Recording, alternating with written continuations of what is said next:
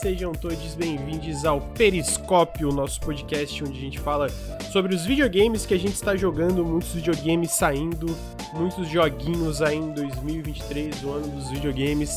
Podem até parar de sair jogos, né? Eu estou aqui com meu amigo Ricardo. Bom dia, Ricardo.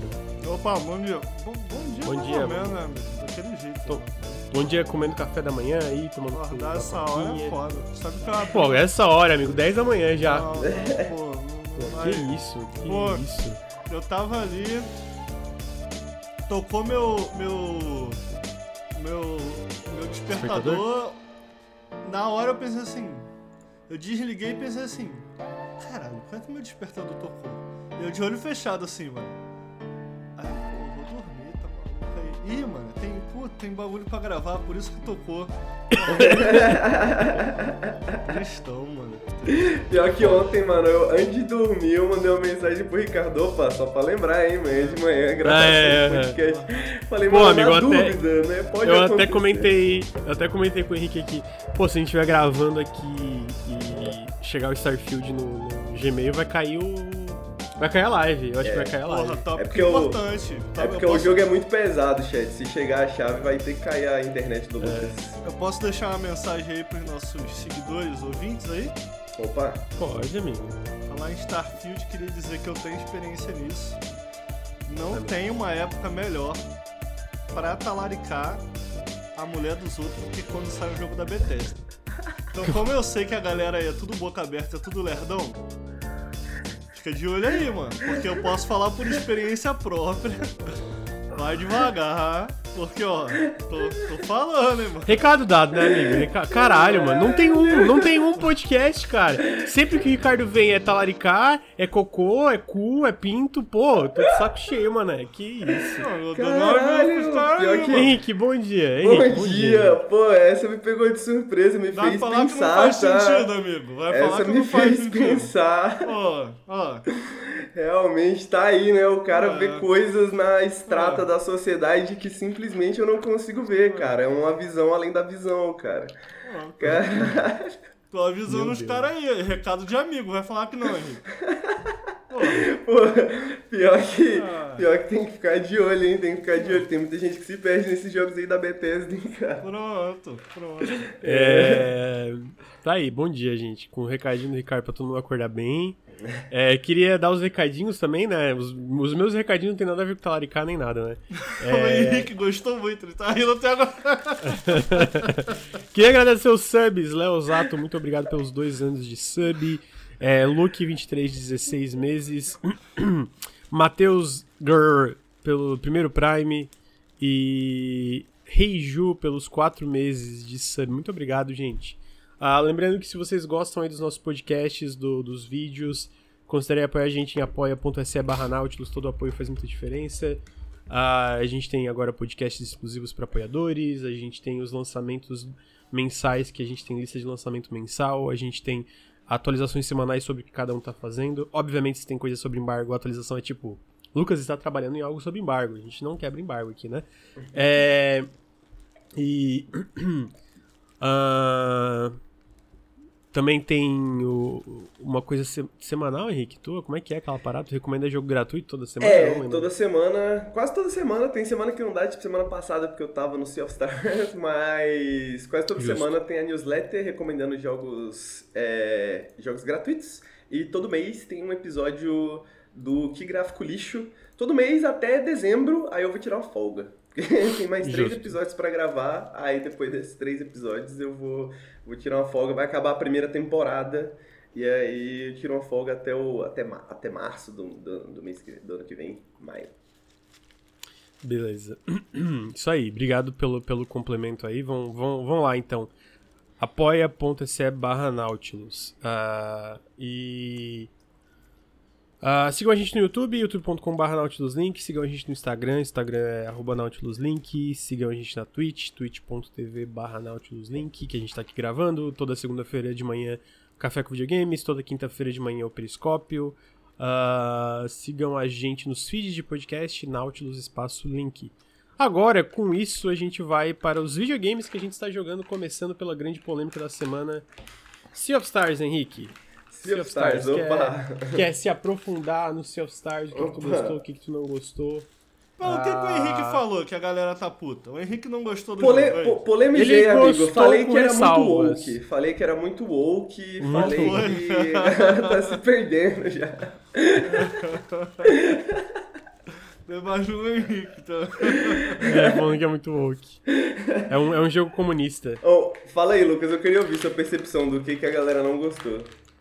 Ah, pô, assim, ve- vendo a análise, eu acho que, pra mim que conhece o Henrique faz tempo, é mais fácil de entender, mas talvez quem não siga tanto o Henrique, algumas coisas. Tipo assim, é uma crítica que às vezes não parece necessariamente uma crítica, fica meio tipo. Ah, se tu não conhece o Henrique, parece, pô, será ele tá tentando achar, sei lá, pelo em ovo, sabe? Sendo que não é exatamente isso. E aí eu acho que alguma galera. Como a gente sabe, por exemplo, isso todo mundo. É, qualquer jogo que a gente vá um pouco fora do consenso geral. E, tipo assim, pra deixar claro, o Henrique fala que o jogo é bom, tá? Ele fala no vídeo várias vezes que o jogo é bom, ele reforça, tipo, ah, é um jogo bom, mas que eu acho que faltou um zigirigdum ali, digamos. É, é, de forma resumida. É um jogo bom que faltou o, o, o tempero aí do, de, de um grande JRPG, que obviamente isso foi exacerbado pelas grandes expectativas que tinha em cima do jogo, né? Que tinha muitas expectativas em cima do Sea of Stars. E aí, Ricardo, como tu sabe, se a gente lança algum vídeo que é um pouco fora do consenso, a galera não lida muito bem com isso, Não, né? é. Da- na internet. Ah, então, teve gente. E é engraçado, tem várias coisas. Por exemplo, teve gente que falou que o Henrique queria criticar o jogo, mas não teve coragem porque recebeu de graça. Então, é uma. É um reverso comprado. É o comprado. é É o que é, é, é o comprado, É. o comprado que não falou bem, mas não falou mal bastante. Não tem saída, né, mano? Tipo Não assim, tem, a gente é comprado de todas as formas. Não cara. tem saída, cara. Não tem saída. Caralho. Teve um cara que falou, pô, eu, eu, eu até fiquei, caralho, mano. a galera- Pô, eu sempre vim aqui no Nautilus porque eles, vim, eles falavam dos jogos independentes e tal, aí vim aqui, nossa, que decepção. Eu falei, cara, a gente não pode criticar um jogo independente? O Henrique é contra os Cara, jogos independentes. Eu É, contra. exatamente. Ele só, ele só gosta do Call of Duty. Então, eu, eu sinto que é isso. Fugiu um pouco do consenso e a galera não. a- não todo mundo, mas, tipo assim, uma parte bem grande lá que foi ver com má vontade e não quis tentar entender o que o Henrique tava falando. E aí, metade lá é. Criticando. Tem muita gente que tá falando que entendeu, que concorda, ou que, ou que discorda na boa. Falou, pô, o que ele falou que não gosta, pra mim é, uma- é um elogio, que funciona também. Crítica é pra isso também, tá ligado? Tipo, às vezes tu lê uma crítica e fala, ok, o cara não gostou disso, eu vou gostar disso, tá ligado? Ah, mas é. Você é- sabe que eu, eu, pessoalmente, fico mais incomodado quando eu gosto muito de um jogo e o consenso, de maneira geral, não gosta. Isso me incomoda mais. É, Foi, o, foi o caso do Shadow Warrior 3, que eu gostei bastante, mas de maneira geral a galera não gostou muito, não. Tá? Uhum, e eu fico meio assim, pô, mano, o que, que, que aconteceu? Que eu não, que, que eu não vi? O que, que eu deixei passar, tá ligado? Eu fico com essa sensação, assim. É, eu, eu tenho dessas, né? Que sempre que eu publico um review, eu, eu vou atrás de outros reviews pra falar assim. Porque, tipo, quando você tá ensinando sobre embargo, tipo, não tem nenhuma opinião no jogo sobre a internet, né? Então você tá Aham. fazendo bagulho totalmente no escuro, né? E aí quando sai, eu geralmente vou atrás pra ver, tipo assim, será que eu tô viajando? Será que eu vi, vi coisa demais? Será que eu vi coisa de menos, né? E o, esse jogo, ele até que teve uns reviews que, tem, que, inclusive, curiosamente, falam coisas muito parecidas com a minha, assim, de tipo, pô, falta um pouco da magia, falta um pouco daquele tempero, falta um pouco de, de, uma, de uma coisa especial, assim, que tá faltando, né? Então, às vezes até escrito de maneiras parecidas, né? Eu falei, pô, que bom, pelo menos eu não tô doido. Mas o que me pega é que muitos dos comentários, tipo, é, não é nem que as pessoas discordam porque elas jogaram o jogo e elas gostaram do jogo e elas falaram assim, pô, que merda esse review, o jogo é mó bom, tá ligado? É tipo pessoas que nem tocaram no jogo ainda, né? Muitos desses comentários são de pessoas que nem pegaram. Então teve, teve vários comentários assim, discordo da review. Eu Nem fiquei- saiu, nem saiu o jogo, irmão. nem saiu o jogo, irmão. Como que você pode discordar ou concordar com a review? Aí teve outros comentários desse tipo assim, né? Tipo, dá pra ver pelo consenso crítico e pelas vendas que a review está errada, tá ligado? Review errado é bom, né? tipo, É, é, é uma questão complicada, né? Porque. E aí tem sempre os comentários de. Pô, achei que colocou muito da subjetividade, né? Achei que o review tinha que ser mais objetivo, né? e aí, tipo. Sim. Caralho, é complicado, tá ligado? E ao mesmo tempo, é bizarro porque todas essas preocupações são preocupações que eu já tinha quando eu tava escrevendo, né? E, e são coisas que eu tentei me precaver, né? E tanto que eu falei, pô, queria deixar bem claro, eu gostei do jogo, né? Eu queria, gostei do jogo. Tipo, queria dar ideia, pô, tem algumas coisas aqui que eu não gostei que talvez algumas outras pessoas vão gostar, tá ligado? É, é difícil comparar, não, não merece, não é justo comparar, mas ao mesmo tempo não, né? É difícil não comparar também, né? Comentei tudo isso. Uhum. Mas ao mesmo tempo não, não adianta, né? Não adianta. Bom, para recapitular um pouco do que eu disse no vídeo, é, primeiro sobre o que é Sea of Stars, para quem tá, tá, tá por fora. Sea of Stars é um jogo da Sabotage Studio, que tinha feito The Messenger, né, mais, mais, mais famosamente.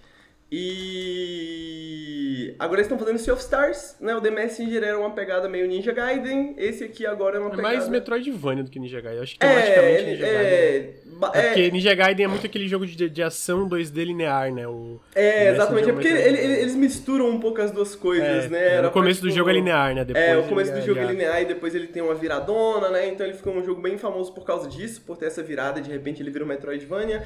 E aí eles decidiram fazer um RPG inspirado nos clássicos dos anos 90, que é o Sea of Stars, que, porra, é lindíssimo. Então, tipo, desde que saiu os trailers, né, tá todo mundo muito na expectativa, tem aquela carinha, assim, tipo, de, né, tem uma, tem uma arte bonita, uh, as batalhas são no, no espaço do mapa, né, do level design, que é igual no Chrono Trigger, etc, etc.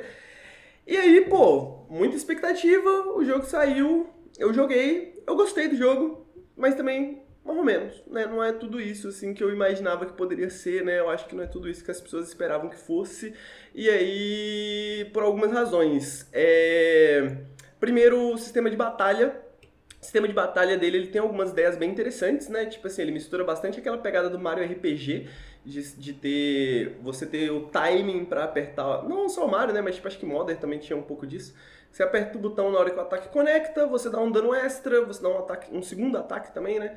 E se você aperta na hora que o ataque do inimigo conecta, você defende um pouco do dano. Você, é, então ele tem essa coisinha de timing. As habilidades, de maneira geral, tipo, elas também funcionam nesse esquema. Então tem uma habilidade que você joga um um bumeranguezinho, ele bate no monstro e volta, né? Aí você, bate, você reflete ele, se apertar o botão no timing, aí ele volta no monstro de novo. E aí você isso por quanto tempo você conseguir ele vai ficando mais acelerado e tem um achievementzinho, depois você consegue bater 25 vezes, né? Aí você ganha um achievementzinho assim, pô, conseguiu bater 25 vezes.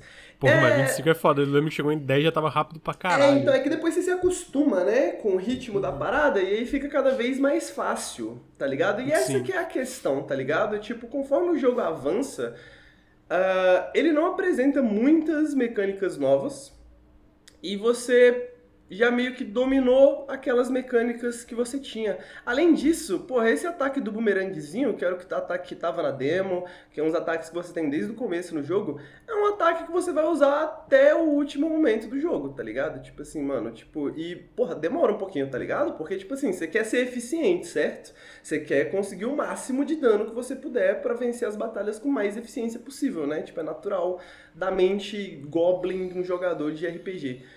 E você vai bater quantas vezes forem necessárias, né? Tipo, quantas vezes o máximo que você conseguir. Então tem vezes que você fica ali, mano, uma cota ali, tá, tá, tá, tá, tá, tá, tá, tá, tá, tá, tá, tá, tá, tá, tá ligado? Tipo, refletindo aquela parada. E isso durante todo o jogo. E não só essa, tem outras habilidades também, né? Tipo, tem a Serai, que ela tem uns portais tipo do Rick and Morty, tá ligado? Uns portais verdes, assim, né? Aí ela tem também um ataque de timing, que ela joga uma faquinha, aí ela cai no portal, aparece do outro lado, aí joga outra faquinha.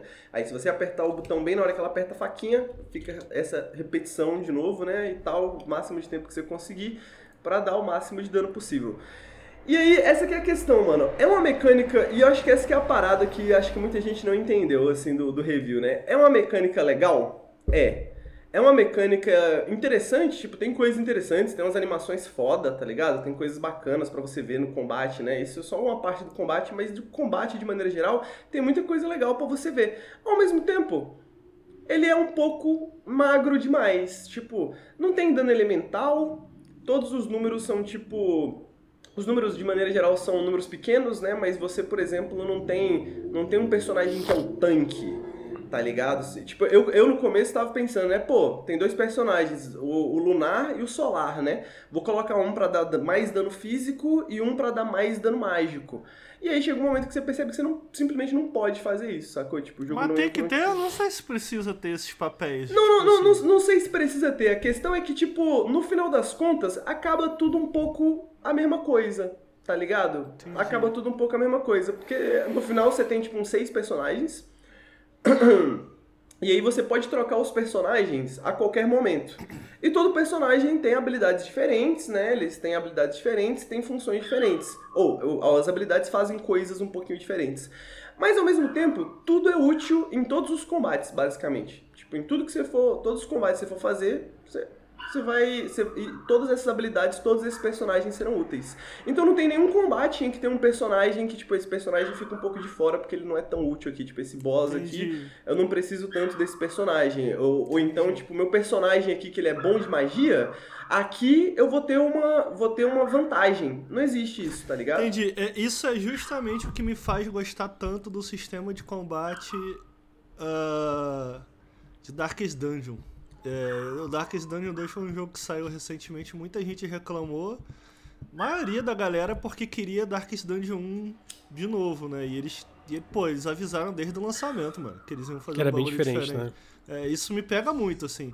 Que tu vai nos reviews da Steam e a galera chorando porque, ah, porque mudaram. Pô, mano, os caras quiseram mudar, velho. Avalia o jogo aí pelo que eles quiseram fazer, tá ligado? É, E, pô, eu pessoalmente gosto bastante de Darkest Dungeon 2. Até comprei ele pra jogar no meu laptop agora, tô jogando. É, E eu acho que. eh, Se pá, não sei. Uma pergunta, né? Não sei se isso faz sentido. Não é necessariamente que os personagens precisam cumprir um papel, mas pelo menos pra mim a parada que eu gosto tanto do do do Darkest Dungeon é de tipo assim, como eu otimizo minha party, como quais são os conhecimentos que eu preciso adquirir pra dominar esse metajogo. E isso torna o jogo Exatamente. interessante pra mim. Exatamente. tá? Exatamente. E no, no Sea of Stars meio que não tem isso, sacou? Porque, tipo assim, a maneira que você otimiza o jogo, a maneira que você decifra o jogo, ela é meio que dada pelos desenvolvedores. Então, todo mundo vai otimizar da mesma forma. Porque o que, que vai acontecer num chefe lá pra frente? O chefe vai aparecer, aí ele vai te dar um ataque, você vai defender, aí você vai pegar assim, pô, saquei qual que é a animação dele, vou ficar de olho. Aí ele vai carregar um ataque mais forte, porque tem um sistema de quebrar esses ataques mais fortes, que aparece basicamente, nos chefes mais fortes vai aparecer tipo oito elementos, tá ligado? Vai aparecer quatro quadradinhos de veneno, quatro quadradinhos de concussão. O que que significa? Você tem que dar quatro ataques de concussão e quatro ataques de veneno pro chefe não usar esse ataque. Aí você fala, aí você come- aí vira tipo um puzzlezinho. Ok, esse meu personagem ele consegue dar os quatro ataques de veneno. O ataque de concussão eu vou ter que usar esse e esse personagem, porque só esses dois têm ataque de concussão.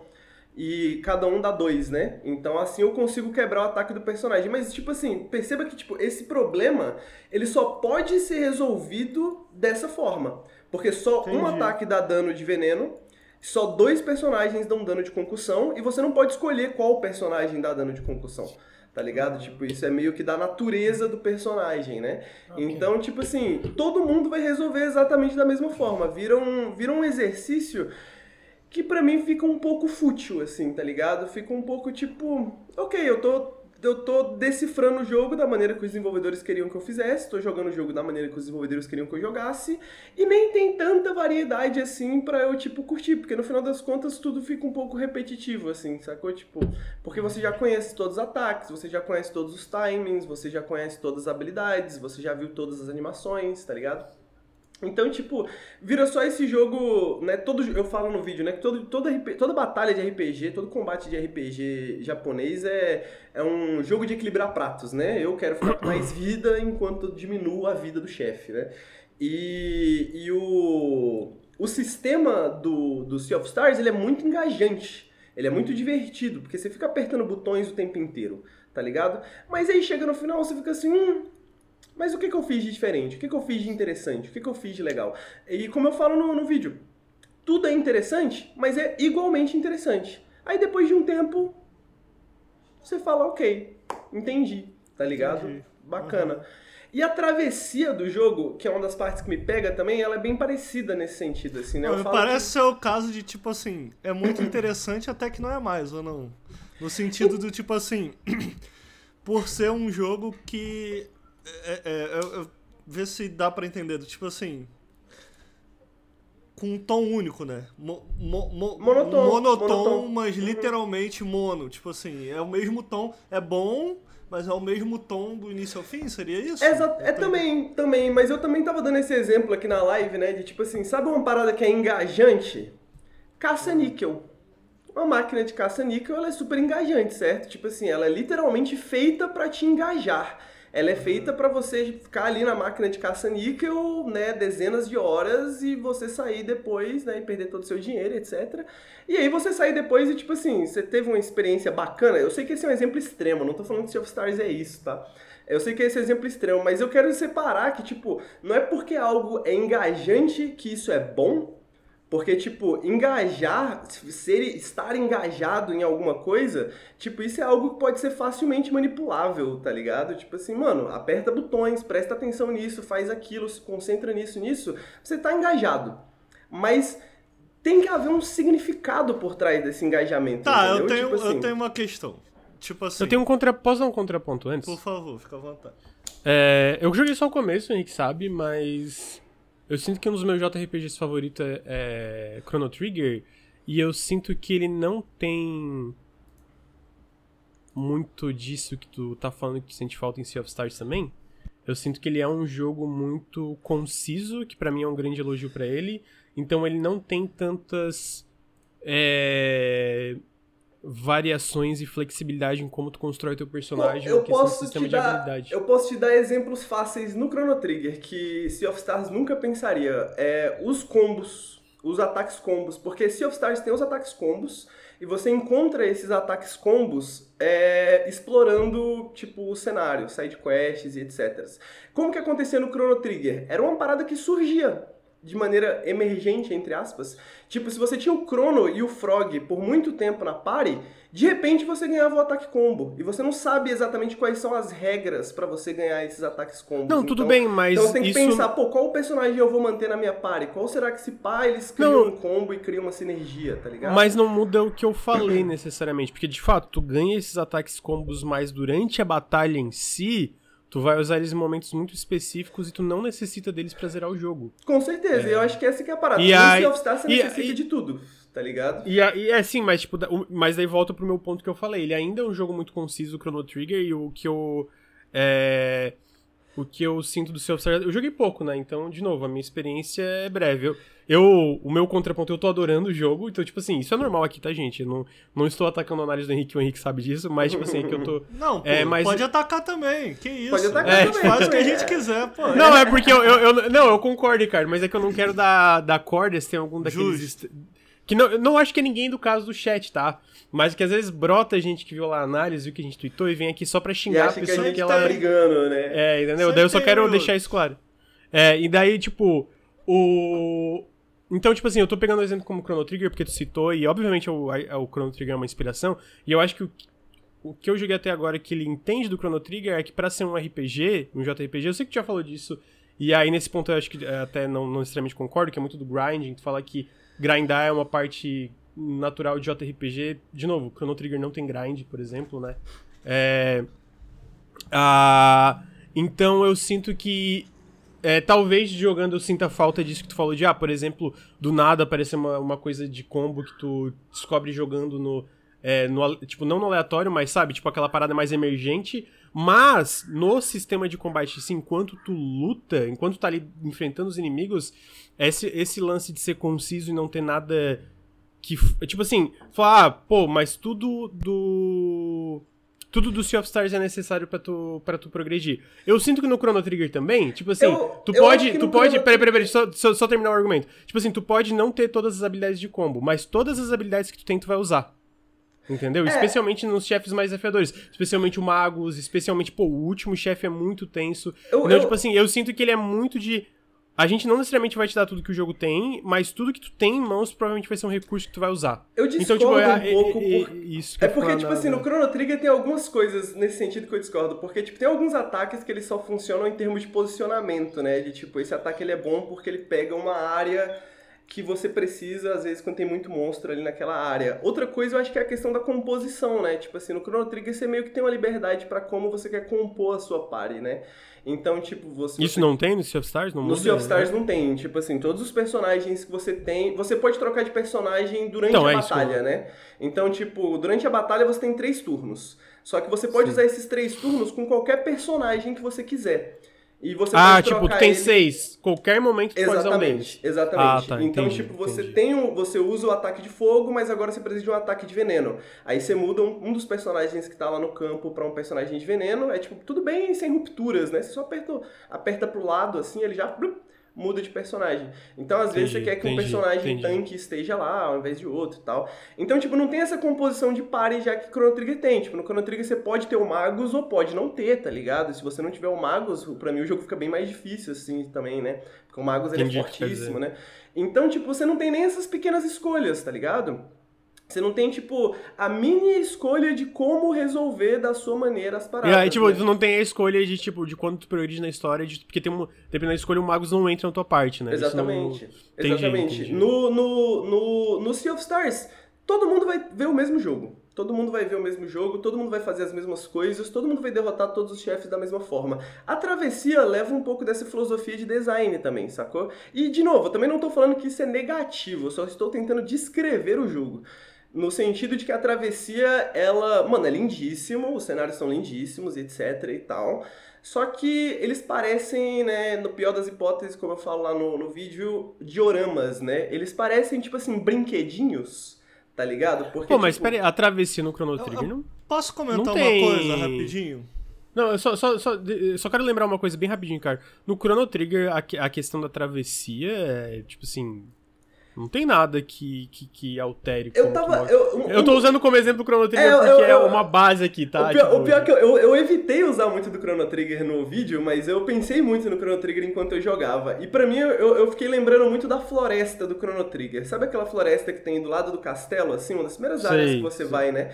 Tipo, aquela floresta, ela meio que, tipo, ela tem caminhos diferentes, sacou? Tipo, eu consigo lembrar mais ou menos o formato da floresta na minha cabeça, sacou? Porque, tipo, ela tem meio caminhos, assim, diferentes. Aí você vai ali, aí tem um baúzinho, vai ali... Não tem Ah, mas nada. é bem limitado, É amigo, bem, assim, pelo não, é pouco- extremamente limitado. O É, é como, pelo é que, eu joguei, essa, é, é, pelo pouco que eu joguei do, do Sea of Stars, eu sinto que essa parte de exploração, ele pega muito bem o que Chrono Trigger faz. Não, que, então- tipo, o que eu gosto de Chrono Trigger que muitos JRPGs não fazem, tipo assim, primeiro, não tem batalha aleatória, eu pessoalmente não sou muito fã disso, é, e aí não tem a, a questão do grind, que tem em tantos outros JRPGs, porque a exploração é uma coisa, tipo assim, ó, ó,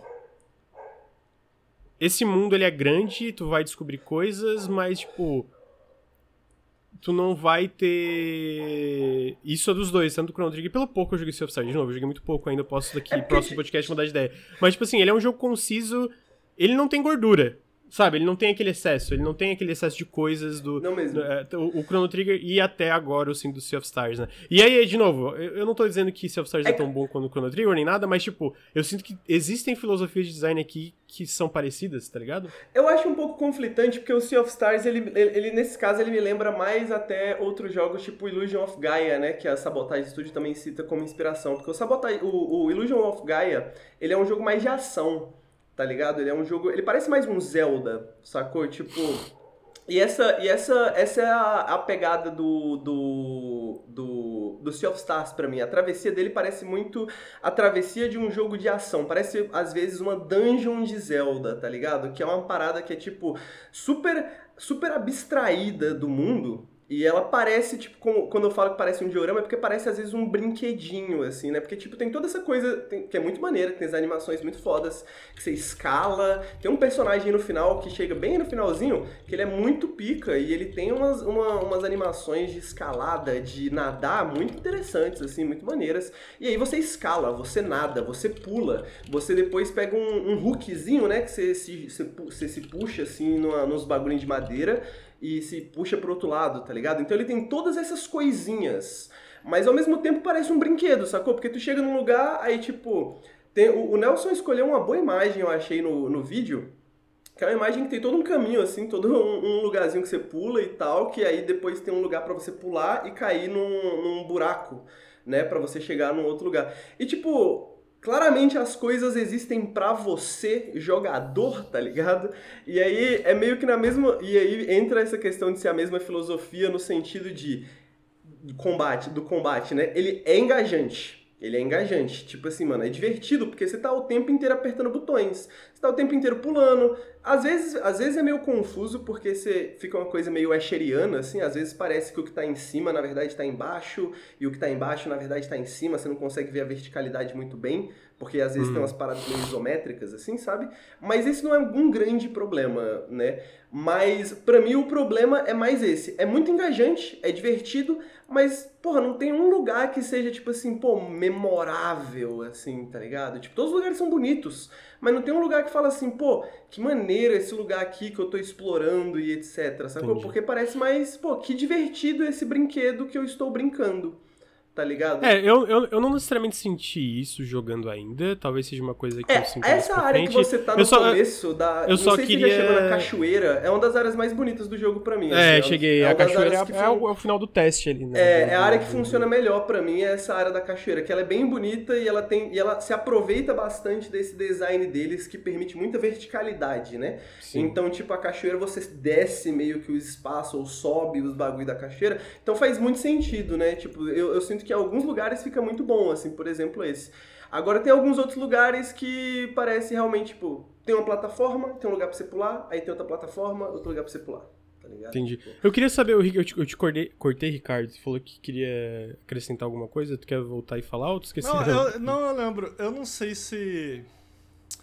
Eu não sei o quanto isso desvirtua. Eu tava ouvindo porque eu acho que a, a discussão de vocês está interessante. Eu não sei o quanto isso desvirtua o que vocês estão conversando, eu não tenho tanta experiência assim em JRPG, né? Eu joguei. No joguei geral, alguns... eu também não, tá, amigo? Só dando é. um parênteses, eu joguei alguns, mas eu também não sou é. o mestre aqui dos é, JRPG. Eu, eu, acho que o Henrique é o mais experiente. Não consigo lembrar nenhum que eu zerei, sinceramente. Eu experimento para ver qual é. Porque tá aí uma coisa que eu gosto de fazer na minha vida, eu gosto de experimentar. Eu experimento e eu vejo, pô, entendi como isso aqui funciona, que curioso. Entendi porque uhum. as pessoas gostam, agora eu posso largar.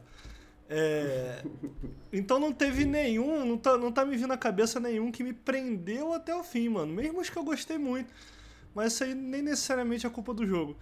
Mas uma coisa que eu percebo, cara, é que talvez exista uma certa comparação aí com CRPG. É que muitas vezes esses jogos, e, e tava me vindo à cabeça enquanto vocês conversavam e aquilo que o Henrique falava do tipo, pô, terminei a review, a galera nem jogou e já estavam falando, tipo, discordo. Tem um lance que eu sinto, cara, especificamente talvez algo que eu sinto. Que tipo assim. Que talvez seja o jogo que na minha experiência melhor fez isso, que foi Dragon Quest. O último que saiu é o 11? É. 11, né? é. Porque eu não tenho nenhuma memória com essa franquia. E no entanto, ao jogar, é palpável o que eles estavam querendo fazer, a nostalgia que eles estavam trazendo, a, a, sensação que eles estavam querendo trazer.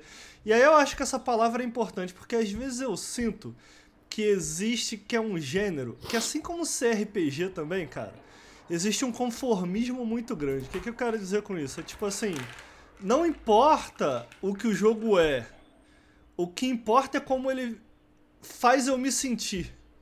E tipo assim, como ele faz eu me sentir. O cara não precisa necessariamente estar jogando. Ele vê um trailer do Sea Story e caralho, isso. Nossa, eu tô, sim, tô vendo aqui minha infância. Ele já projeta toda uma Além da materialidade do jogo, né? Toda uma parada. Então, tipo assim, todo essa, esse debate mecânico que vocês estão falando, não importa. Porque quando eu penso no Dragon Quest, por exemplo, e o que eu amei na minha experiência de Dragon Quest por isso eu acho que para mim ele foi um jogo que dominou isso, porque caralho, eu não tenho experiência com a série. E mano, eu acho que eu tô conseguindo sentir o que uma pessoa que teve experiências passadas está sentindo. Então, tipo assim, o que eu mais me lembro de Dragon Quest é a sensação de jogar Dragon Quest na mecânica. Pô, essa mecânica é legal, não sei o que. É, pra, ser, pra ser justo, adorei o jogo, eu adoro tudo sobre aquele jogo. Uhum. Mas, mas o que ficou, sabe? Quando eu olho para trás, o que fica para mim é essa sensação. E aí eu fico me perguntando se isso não tem um pouco a ver com, tipo assim, porque quando eu olho para esse jogo, o que eu penso, sinceramente, eu não joguei, é tipo assim, pô, só seja razoável tão bonitinho, musiquinha tão gostosa. Sendo razoável é, é suficiente. E, e pra, pra, deixar tá claro, o Henrique não odeia esse jogo, é porque a gente fala isso e o Henrique tá. Eu sinto como o Henrique tá tentando pontuar o que, por que, tá ele. colocando tá no lugar que ele É, porque como tá, todo né? mundo tá falando bem, aí eu tô tendo que explicar as coisas Sim. que eu não gostei, mas eu gostei. É, mas tipo, ele né? acha um jogo legal. Tipo, ele só. Tipo assim, eu acho que ele tinha expectativas e eu acho que definitivamente todo mundo tinha muitas expectativas em cima desse jogo. É, é, porque o marketing dele eu acho que foi muito bom e tudo, e os trailers são fantásticos. E como o Ricardo falou, eu acho que assim, o Henrique concorda e todo mundo concorda, e quem não concorda tá errado. Esse jogo é lindo. Pô, é, é muito, é assim, muito lindo. Jogando em especial com a trilha sonora, os efeitos. É os muito, chefes. muito, muito. Porra. Nossa, pô, é muito. Tipo assim, olha que eu enfrentei, tipo, dois que eu sinto que são. Não tem esse fucking dragão que aparece no trailer, que são dois dos mais básicos. Os assim, mais tipo, básicos, visualmente, é, jogo, é, são, são um espetáculo. Então, tipo assim, não é como se ele odiasse, mas, tipo assim, como ele tem que explicar o que ele não gostou, é, como a gente tá numa, num diálogo sobre ele explicando e debatendo isso, parece que, nossa, é, isso é porque eu acho Mas, que tipo, é mesmo é, ele, ele acha um jogo legal. o que, que eu gostei também, né? Porque, pô, olha é, aí, você consegue ver, né? Tipo, pô, a trilha sonora é fantástica, ele tem uma mecânica de mudar o dia da, pra noite. É muito legal essa mecânica. Muda, a tá música ligado? muda, pô, eu esqueci, mano, eu ia falar isso contigo ontem, cara, eu esqueci, é absurdo, mano. tipo, ela muda uns instrumentozinhos, assim, a mesma música, mas com os instrumentos diferentes, tá ligado? Enfatizados e etc. Então, tipo assim, mano, esse jogo tem muita coisa pra se gostar, tá ligado? E, e eu acho que as coisas que, que tem nele para se gostar, elas são bem óbvias. Tipo, ele, como eu falei, mano, ele é um jogo muito engajante. Eu sinto que ele é um jogo que vai te carregar essas 30 horas dele com tranquilidade, assim, qualquer pessoa que jogue, porque, porque ele te pega no, no na quantidade de botões que você tem que estar tá apertando o tempo inteiro. O que pega pra mim é porque, tipo assim, é como o Ricardo falou, sacou? Tipo, a sensação desses jogos, tipo, de um Dragon Quest da vida. Esses jogos, eles são muito sistemáticos. Ninguém nunca falou que esses jogos não têm problemas, né? Esses jogos têm muitos problemas e etc. Eu sinto que a parada é que quando você interage com sistemas complexos, né? E quando eu falo sistemas complexos, não estou nem falando dos sistemas do jogo, mas o jogo como um todo, né? O jogo como um sistema complexo, narrativo e mecânico e etc. Tipo, é, ainda mais esses sistemas mais repetitivos, né? É tipo, quais as sensações que esses sistemas geram, né? O que que qual, qual, qual que é o qual que é a, o, o, significado que esses sistemas geram de certa forma. E muitos problemas dos JRPGs tradicionais são problemas que a gente não é que pelo menos eu não vejo né tanto que eu acho eu, eu, eu falo muito hoje em dia que para mim é quase impossível imaginar alguém pegando Final Fantasy 9 original e jogando no PS1 tá ligado? Tipo porque a gente tá em outra época e etc eu sei que esses jogos têm problemas. A gente releva muitos desses problemas por conta de uma coisa mais às vezes inefável que um jogo traz para nós, né? Tipo assim, por mais que um jogo tenha problema, às vezes ele tem um, um, uma magia, né? Uma parada assim que permanece, uma parada que fica e etc. E Sea of Stars é um bom jogo. É um jogo que eu, joguei do início ao fim, eu gostei do jogo do início ao fim, tá ligado? Mas aí quando eu paro pra pensar, quando eu paro pra ver no geral, o que que ficou, tá ligado? Em termos de significado, assim, o que que ficou? Porque o combate tem umas ideias legais, cansa ao longo do tempo. A travessia é maneira, é divertida, cansa ao longo do tempo. O jogo é lindo, o jogo é lindo. A história, e aí é uma das coisas que eu falo pouco, no, porque a gente estava sob embargo de, não podia falar várias paradas, né, da, da história. A história, os personagens, eles são, honestamente, tipo assim, meio fracos, eles são meio, eu diria até meio, meio, meio mal escritos assim, porque eles são muito básicos assim, eles são muito, eles são muito, muito sem sal. Tem um personagem que eu gosto muito que eu comento no vídeo que é o Girl. Ele tem uma história interessante, tá ligado? Ele tem um arco legal, mas tem toda uma questão de como essa história se conecta ao universo do, do estúdio sabotagem que eles estão criando né, do que já vem do The Messenger, porque para quem não sabe esse jogo é uma frequência do, do, do The Messenger. É, então tem toda essa parada e no final das contas tem muita coisa assim e não, não, não deixa nada, sacou? Tipo, tem toda uma questão, tempo, não sei o que, pai. No final o que sobra, tá ligado? E eu sinto que ele sofre um pouco desse problema, assim. Ele, tipo, ele é muito bom na, na, na, superfície dele, ele é muito interessante na superfície dele, mas quanto mais você, você se aprofunda nele, você, você chega num espaço, num espaço que não, não, não tem muita coisa ali não tem muita coisa ali. Ele é o que você vê, ele é o que você tem ali na sua frente, tá ligado? E aí, tentando explicar por isso, eu acho que algumas questões, algumas decisões de filosóficas de design em relação ao combate, em relação à travessia, eu culparia isso, né, em relação à travessia, em relação ao level design, eu culparia que a história tem muitos problemas, na minha opinião, que, né, coisas que eu vou falar talvez algumas semanas depois, quando todo mundo tiver fechado o jogo, é, mas ele não chega lá. Ele não chega lá. Eu não falo que ele não chega lá, tipo, de alcançar Chrono Trigger, de alcançar um, um clássico dos anos 90. Ele não chega lá de ser um grande jogo pra mim, assim, um grande jogo, tá ligado? Tipo, como Chained Echoes, por exemplo, foi. Chained Echoes, tipo assim, pô, tem coisas que me pegam até hoje de Chained Echoes, coisas que me fazem pensar, caralho, aquele personagem, ele tinha isso, ele era aquilo, ele fazia isso, ele era assim tá ligado? E o Sea of Stars eu sinto que não vai ficar isso, sacou? Tipo, porque é tudo um pouco básico demais, tudo um pouco simples demais, tudo um pouco magro demais, assim. Apesar de lindo, apesar de lindo e engajante, né? Tá aí, então. Sea of Stars e Card, tem alguma coisa que acrescentar, amigo? Até tem, mas eu tô com medo do Henrique falar mais meia hora se eu acrescentar. é, por favor. Eu acho que tá bom. Não, acho que tá bom. Tinha uma questão aqui, mas eu, eu, eu gostei. Eu acho que tá finalizado. É? Então tá, beleza. Então vamos pro próximo jogo que coincidentemente também é, se inspira em clássicos, mas nesse caso. É, pelo menos nesse caso é um consenso de que supera clássicos, talvez. Talvez seja o ápice de um subgênero aqui. Mas também é, um, é uma parte que vai ser meio que um funeral aqui que a gente vai, vai fazer, né?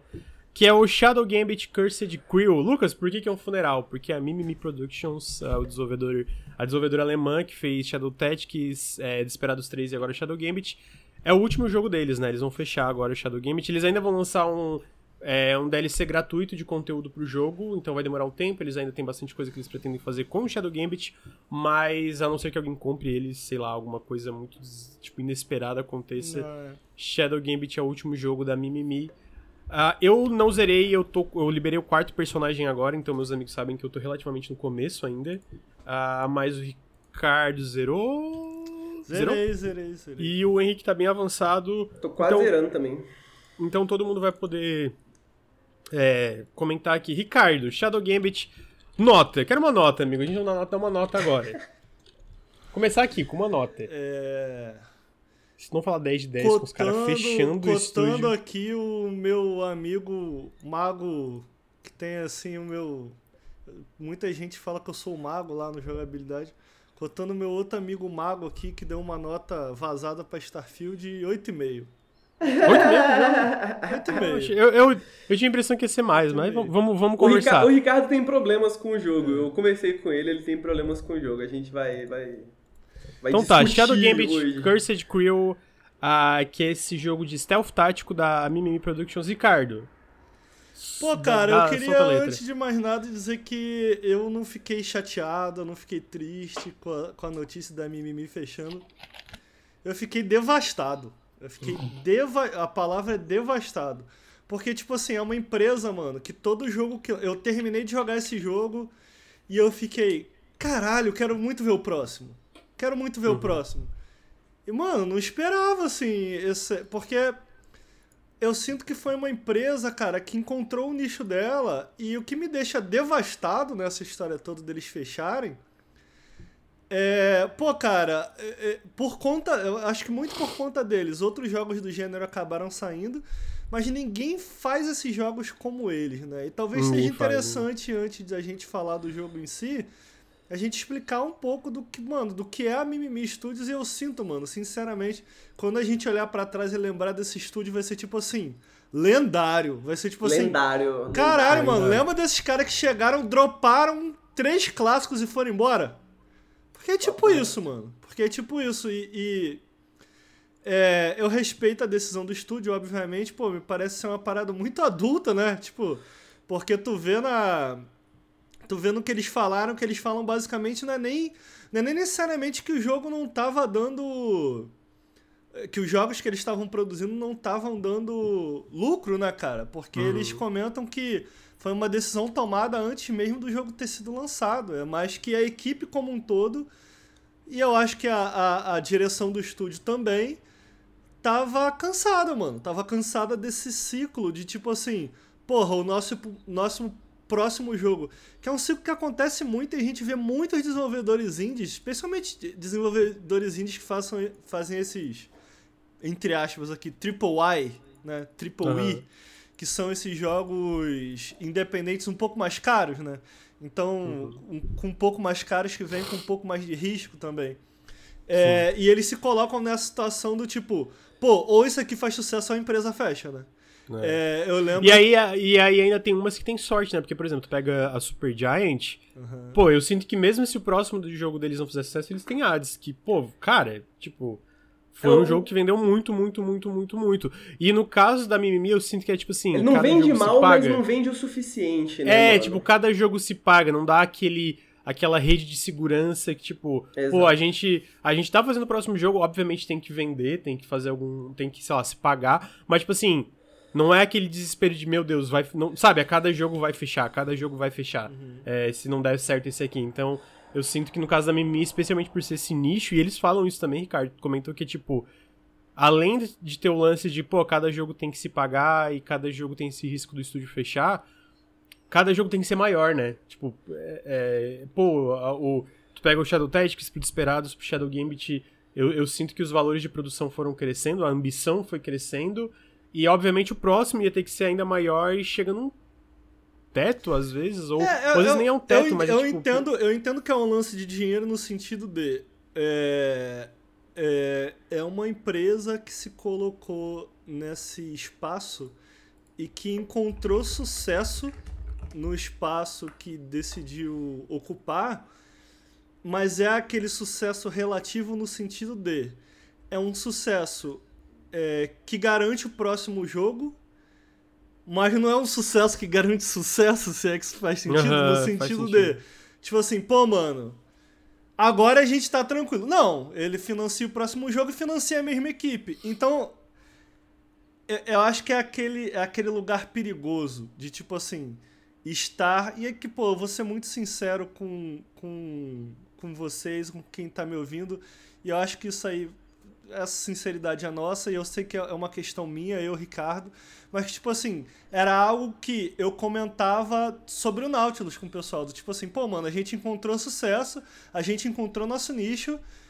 mas é, é não o suficiente para as coisas que eu quero para minha vida. Então, até por isso, pô, hoje eu tô fazendo outras paradas, eu gravo aqui o podcast, o Lucas e o Henrique estão tocando e tal, porque eu, pô, mano, eu percebi que pra mim não dava mais. Tipo assim, era um sucesso relativo, então é, é, é aquele, é aquele limbo do meio termo, no sentido de, porra, é, não é um sucesso completo e não é uma falha. Se é que isso faz sentido, tá ligado? Sim. É... é porque meio que é isso, né? Tipo, daqui dois meses pode dar merda e a gente tá completamente pode, fudido, sei pode, lá. É e aí isso. é isso, sabe? Tipo, então, é. pô, eu, eu gosto muito do meu trabalho, mas obviamente não é aquela segurança. Tipo, a gente, né, a, a qualquer momento pode dar muito ruim. Sim. Então é uma qualquer é um, é um limbo isso e, isso serve para qualquer projeto da internet que eu conheço, mano. Pode botar Sim, aí é. jogabilidade, overload, qualquer coisa que é, funciona especialmente através de crowdfunding e outras coisas. Pô, mano, é muito difícil, cara. É As coisas são muito difíceis. Então, eu. Puta, eu entendo plenamente o que eles falaram é, ali. Tá e eu sinto que foi uma decisão muito. Eu acho que tu comentou responsável, né? Porque, tipo Sim. tipo assim. Eles decidiram, eles ainda têm meses, tipo, eles vão trabalhar meses ainda, porque, como eu falei, eles ainda estão trabalhando num DLC gratuito pro Shadow Gambit. Então, tipo, não foi assim, pô, mês que vem vocês têm que achar emprego. Não, tipo, a gente não, vai ter é, essa transição, sim. todo mundo vai ter tempo, ninguém tá desempregado da, da noite pro dia. Então, tipo assim, pô, eu sinto que foi uma decisão. Pô, obviamente, a galera ainda vai ficar sem emprego, então, tipo assim, não é uma. Nunca é bom, porque vai que mesmo com meses a galera. Eu não acho que é o caso do Shadow Games, porque todo mundo claramente é extremamente. É, tem um currículo muito foda, né? Ah, mas eu sinto que a gente vê tanta empresa dando um passo maior que a perna e, e demitindo um monte de gente no processo de forma repentina, é, vou usar a palavra, tipo, é bom ver alguém sendo minimamente responsável, mesmo que o capitalismo tire a mimimi da gente, né? É, e aí, por conta da, do, da, Inevitavelmente a história da empresa acaba se misturando a história desse jogo. Eu queria dar uma pincelada aqui no que é o gênero, muito rápido, só para contextualizar. E... Meia hora depois. É brincadeira mesmo. Não, acho que não vou demorar, não. Só para dar uma pincelada, porque eu acho que é um gênero que muita gente desconhece, né? O pessoal nem sabe o que é. E, tipo, é, eu acho que a história do gênero inevitavelmente perpassa aí a história da Mimimi. Até porque eles estão inovando no gênero, né? É, um gênero que já era para estar morto. É, eu acho que eles vão ser lembrados por causa disso. Eu acho que o que faz. O que, que faz com que eu tenha ficado devastado com o fim da empresa é justamente isso. Eles são. Não são os únicos caras que estão fazendo jogos desse gênero, mas mesmo os últimos jogos que saíram do gênero, e aqui me vem à cabeça o War Mongrels, tem, algum, tem mais uns dois que, me, que, eu, que eu me lembro que saiu. Tem aquele Partisans também. Partisans, isso, Partisans. É. Tem mais um, mano, que eu, que eu tenho vontade de jogar e não peguei ainda, assim. É... Mas é um, é um gênero muito tradicional do PC, né? Então, talvez por isso, é, é, com o histórico de é, consoles que a gente tem aqui no Brasil, né? Especialmente PlayStation e tal, muita gente nem tinha grana pra jogar no PC. Até hoje não tem, então, tipo assim Talvez por isso muita é um gênero que passa despercebido por muita gente.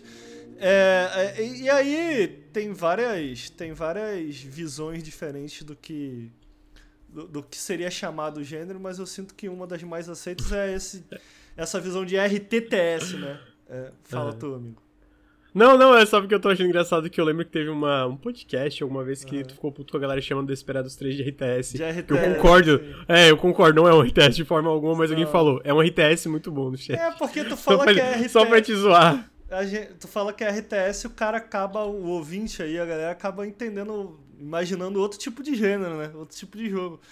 É, é, o RTTS seria um jogo em, em tempo real mais tático, né? O, o, o, o segundo T de tático.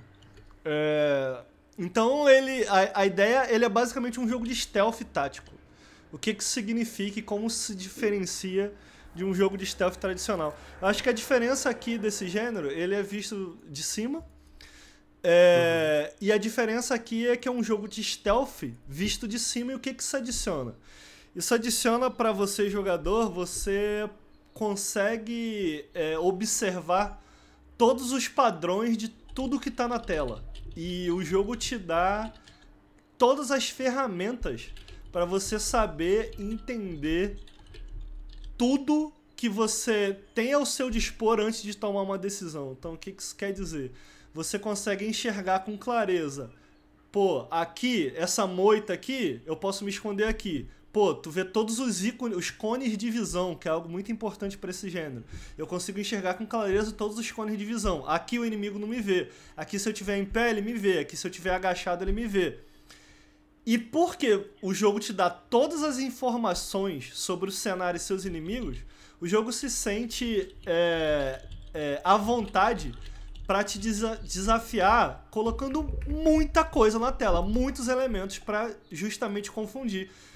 E eu sinto que mais do que qualquer outro jogo, a sensação muitas vezes de estar jogando, não sei se o Henrique concorda, mas isso fez muito sentido na minha cabeça enquanto eu estava jogando o Shadow Gambit, até mais do que os outros jogos da, da, da, da Mimimi, é a sensação de você estar tá resolvendo um quebra-cabeça, mas muito similar as coisas acontecem de maneira muito similar a um efeito dominó, assim. Você tira uma peça e quando você tira uma peça, o quebra-cabeça começa a se resolver. Tipo, pô, agora que eu posso tirar isso aqui, eu tiro isso aqui, eu tiro isso aqui, eu tiro isso aqui, eu tiro isso aqui, resolvido. É? Uhum.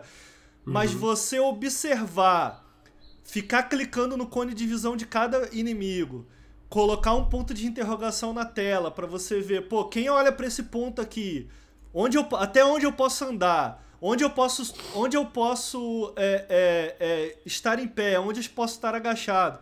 Então, isso tudo faz parte do gênero. E com o Shadow Ted, cara, eles pegaram todos esses elementos e eles tornaram muito mais acessíveis e digeríveis, talvez seja a palavra. E eu acho que ali foi o segredo do que eles fizeram. Foi um gênero que nasceu lá atrás. Não necessariamente nasceu, mas se tornou popular com jogos como Desperados e Comandos. É, e no Shadow Tactics, cara, eles fizeram Blades of the Shogun. Eles fizeram um jogo do gênero, num gênero novo, diferente, que foi Samurai. Conseguiram muito bem se utilizar dos clichês da fantasia samurai em um jogo que tinha essa abordagem é, de jogos clássicos da série, mas com muita acessibilidade, eu diria. Tipo, é, era um jogo muito gostoso de jogar no controle, que era algo completamente novo pro gênero. Era um jogo em que você conseguia ter estabelecer uma conexão com todas as mecânicas, todas as informações é, é, que você precisa para tomar uma decisão de maneira muito clara. Então eu sinto que isso, esse foi o trunfo do jogo. E uhum. aí não só trouxe um gênero de volta com Shadow Tactics Blazes of the Shogun, mas trouxe um gênero de volta é, com um estilo no sentido de, pô, mano, isso aqui talvez seja o melhor jogo do gênero. Eu acho que essa foi a parada. Esse foi o diferencial. Foi algo que chamou muita atenção do tipo, caralho, esses caras aqui não só entendem o gênero, como eles entendem o suficiente para fazer o melhor jogo do gênero anos depois. Sim. E, e, e, e, em um momento em que ninguém mais está fazendo. Então, tipo assim, eles não tinham uma referência moderna. Eles modernizaram o gênero e além de modernizar, conseguiram trazer o que para mim, pelo menos, soa como o melhor jogo do gênero à época, né? É, e aí eu acho que eles tiveram o trabalho reconhecido é, e colocaram eles. Pra uma pessoa que não entende nada, mano, pra mim, colocar esses caras para trabalhar em Desperados 3, que foi a série que transformou também o gênero lá atrás, se Comandos fez com que, lá atrás, quando surgiu o gênero, se Comandos fez com que as mecânicas do gênero se tornassem muito bem estabelecidas, com Desperados, eles utilizaram essas mecânicas e trouxeram uma camada narrativa que redefiniu o gênero. Perfeito. É, e com o. Com o. o, o pra, vocês terem uma ideia, quando esses caras, quando Desperados uma franquia morta, vai pra mão desses caras que reviveram o gênero, puta, décadas depois, pra mim é o. É o. É o. É tipo. É tipo. É, foi uma parada tão sonho realizado no nível de se dessem um, um Metroid na mão da, da equipe de Hollow Knight. Tá ligado? É nesse Eu já nível. essa assim, comparação, achei muito É bom. nesse nível, mano. Então, pô, quando, quando deram Desperados pra esses caras, eu fiquei tipo assim. Caralho, meu irmão.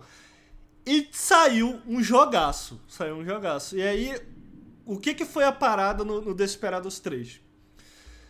É, se no Shadow Text eles trazem essas, essas inovações, essas melhorias e fazem o melhor do gênero, no Desperados eles pegam todos esses elementos do jogo, do, do, do, do Shadow Tactics, mas eles adicionam um elemento a mais que é eles tornam o jogo mais aberto. É, então, um elemento que tinha no Desperados lá atrás é que você tinha várias áreas sociais. Então, você tinha espaços em que nem todo mundo que estava na tela era seu inimigo. Algo que tinha é, no Shadow Text, mas eram elementos leves. Uhum. Uh, no Desperados, isso expande de uma maneira enorme. Então, os mapas são muito maiores.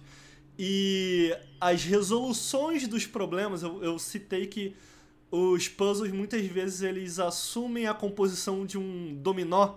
Do tipo assim, de você ter que encontrar. Tem coisa pra caralho na tela, muito inimigo na tela. E tipo, pô, se eu matar esse inimigo aqui, eu consigo fazer isso. E, e geralmente, eu, quando eu fico pensando sozinho jogando esse jogo, eu falo, tá, quem protege esse cara? Aí tu, pô, esse cara aqui protege porque a cada 5 segundos ele olha para cá. Tá, então esse cara tem que morrer. Quem protege esse cara? puta, esse cara aqui, o cara lá de cima tá vendo. Tá, então lá de cima tem que morrer. Quem é trás desse cara? Aí eu vou lá pra cima, pô, esse cara aqui, quem protege é o cara. E aí tu vai nessa brincadeira, tipo, mano, quem protege? Quem protege? Quem protege? Qual a peça que eu tenho que derrubar primeiro? Às vezes a peça não tem clareza, do tipo assim, puta, ninguém protege esse cara. Então tu tem que pensar, tipo assim, pô, mano, ok, eu tenho que distrair esse cara aqui Porque esse cara aqui protege esse cara aqui. Em seguida, eu distraio esse outro cara aqui pra matar esse outro cara aqui. Então tu controla três bonecos ao mesmo tempo. Então você tem que criar essa tática em conjunto com os três personagens para derrubar essa peça. E aí, quando derruba essa peça, a coisa começa a andar. Mas é mais ou menos isso. A, a, a dinâmica do jogo é mais ou menos por aí. É, e aí, no Desperados, o que eles fizeram foi tornar as resoluções desses problemas mais abertos. É, mais aberto à criatividade em um gênero que fez muito sentido, porque é um gênero que. Porque cada personagem que você controla, já que em cada missão você controla mais de um personagem, e cada personagem desse tem habilidades únicas, é um gênero que dá muita liberdade de opção. Do tipo assim, pô, eu posso derrubar esse cara com esse cara aqui, porque esse cara aqui a, a, facada dele é mais rápido, ou eu posso distrair ele com um balão, ele vai ver o balão, e quando o cara vê o balão, essa personagem aqui atira um negócio de veneno nele. Tem milhares de maneiras de, de, de, de derrubar essa peça, como eu estava citando. É... E aí no Desperados eles tornaram, é, é, é tornaram essas decisões, no meu entender, mais interessantes ao tornar essas opções mais plurais. Acho que isso uhum. faz sentido. E eu sinto que o Shadow Gambit ele vem então como um jogo desse aprendizado geral da Mimimi Studios, do tipo assim, pô, mano, a gente modernizou, a gente adicionou um novo elemento, como que a gente dá uma chacoalhada agora? Porque o Desperados ele não necessariamente chacoalhou o gênero. Ele trouxe Sim. novas formas de se fazer aquilo que você já, já podia. E e no Shadow Gambit eles vão para esse para essa brincadeira fantasiosa, né? Eu sinto que no Desperados eles já tinham apontado para algo assim, porque no final do Desperados eu sinto que eles já estavam do tipo, puta, a gente estabeleceu bem o que esses personagens podem fazer, vamos dar uma aloprada. E aí eles trazem um personagem novo que é basicamente uma personagem de voodoo, então ela tinha magias, literalmente ela tinha magia. É... E eles agora, nesse jogo, eles, pô, e se todos os personagens tivessem magia? É... E se a gente, esse elemento a mais que deu tão certo em Desperados, e se a gente dobrasse a aposta nisso? Então é basicamente um E jogo... se tu pudesse pescar corpos inimigos e botar dentro de um baú, irmão? e aí? E se tu pudesse mergulhar dentro do chão e sair, botar Onde alguém dentro do chão? Pô, é absurdo, mano. Mano, é, engra... é, é, não, é Fala, é engraçado, só queria, queria fazer só um parêntese, porque eu e o Ricardo, a gente não tinha conversado direito ainda sobre Shadow Gambit, mas em conversas particulares com outras pessoas, eu descrevi exatamente da mesma forma que você, amigo. Que eles pegaram a Isabelle Moreau, que é uma das melhores personagens do Desperados 3, e eles falaram, pô, e se a gente fizesse um jogo inteiro ao redor disso, né? Tipo, se todos os personagens fossem como Isabelle Moreau. E é interessante porque, tipo, os personagens de Desperados 3 é os personagens de Desperados 2 e etc. Né? Então eles estavam trabalhando dentro de uma forma que já existia, né? E o Shadow Gambit é um jogo totalmente autoral mesmo, né? De tipo assim, mano, as ideias deles, os personagens deles, né?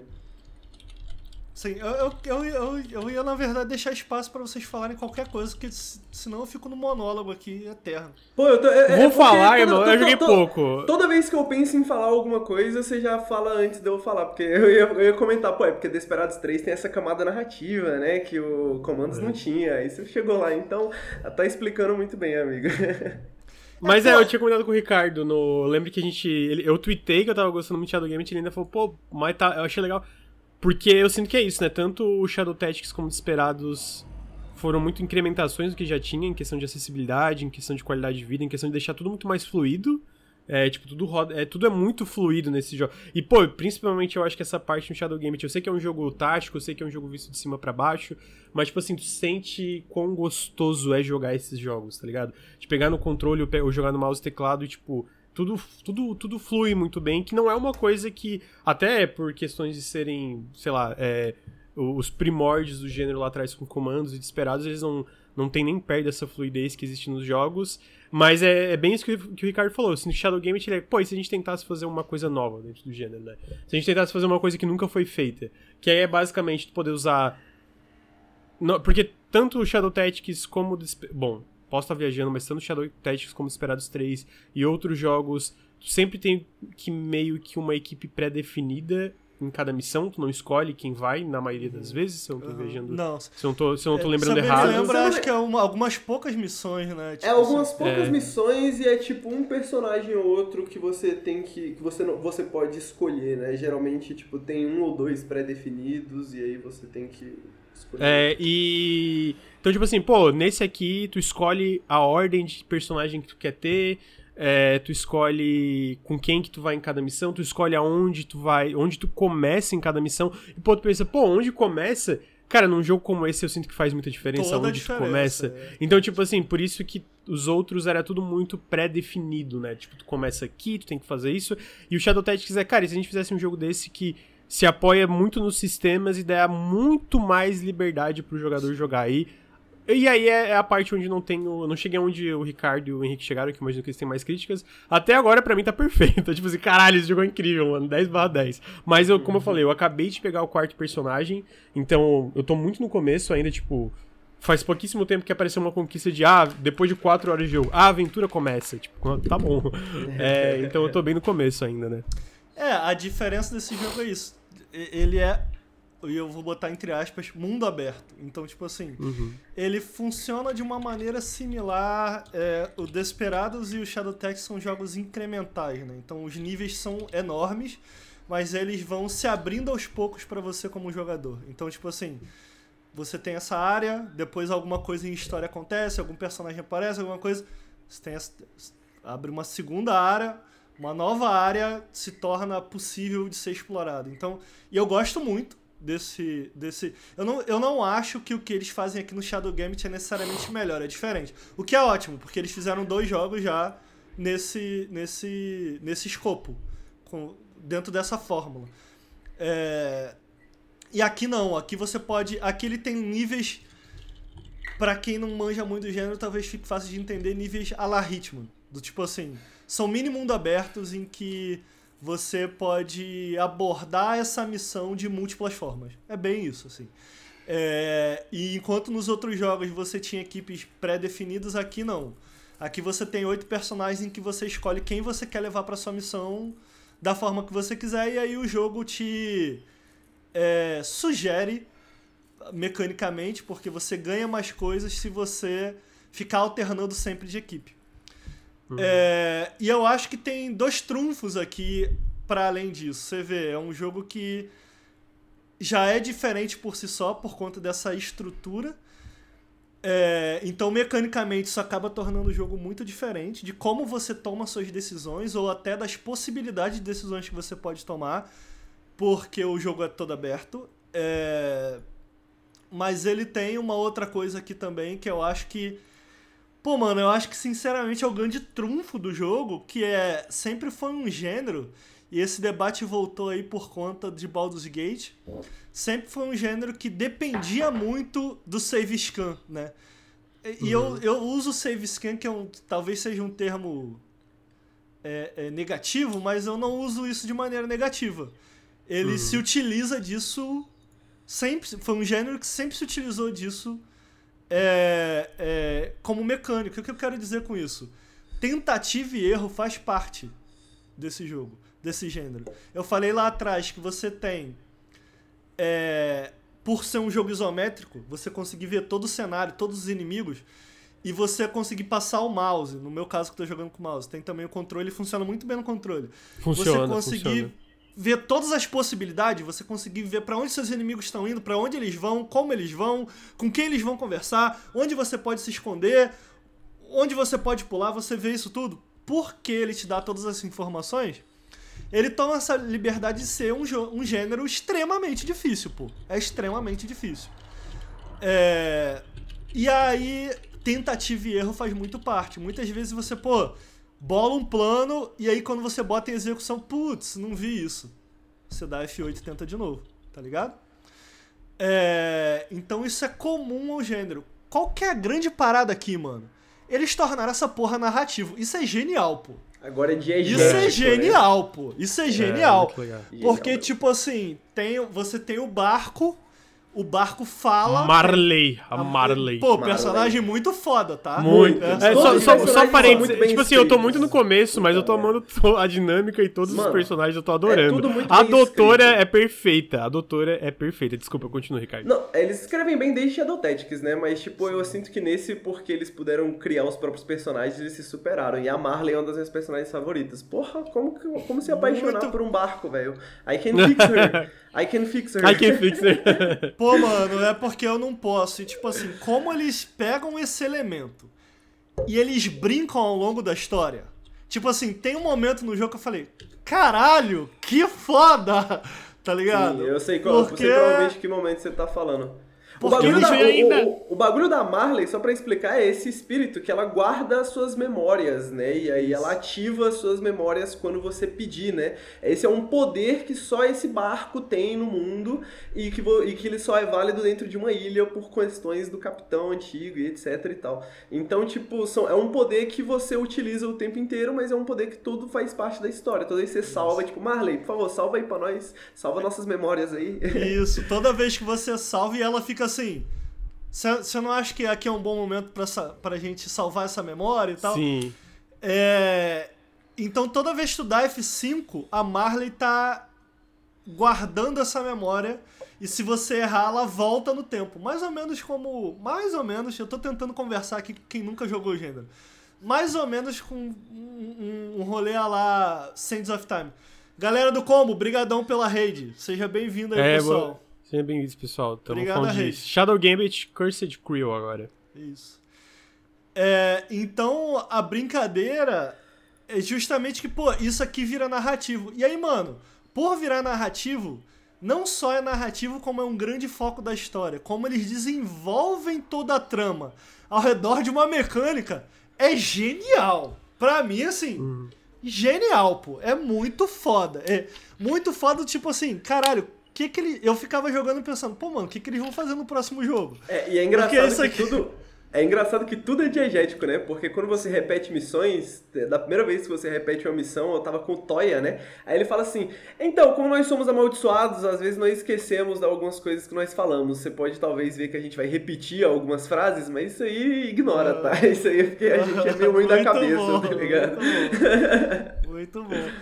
É, então eu acho que o jogo tem muito isso ao seu favor. Dito isso, cara, dito todas essas coisas, eu quando falei lá atrás de Desperados 3, eu citei que a minha sensação era muito de. Se é que será possível existir, era muito parecida com assistir ou o, o que seria um jogo o, o, o, o similar a um jogo de heist, de um filme de heist. Do tipo assim, tu pega, tu planeja, tu tem esses personagens excêntricos e tal, cada um mestre em sua própria profissão, e você tem que executar esse plano com maestria, mano. Nada pode dar errado. Tudo tem que dar perfeitamente certo. E isso sempre foi algo que me atraiu muito no gênero.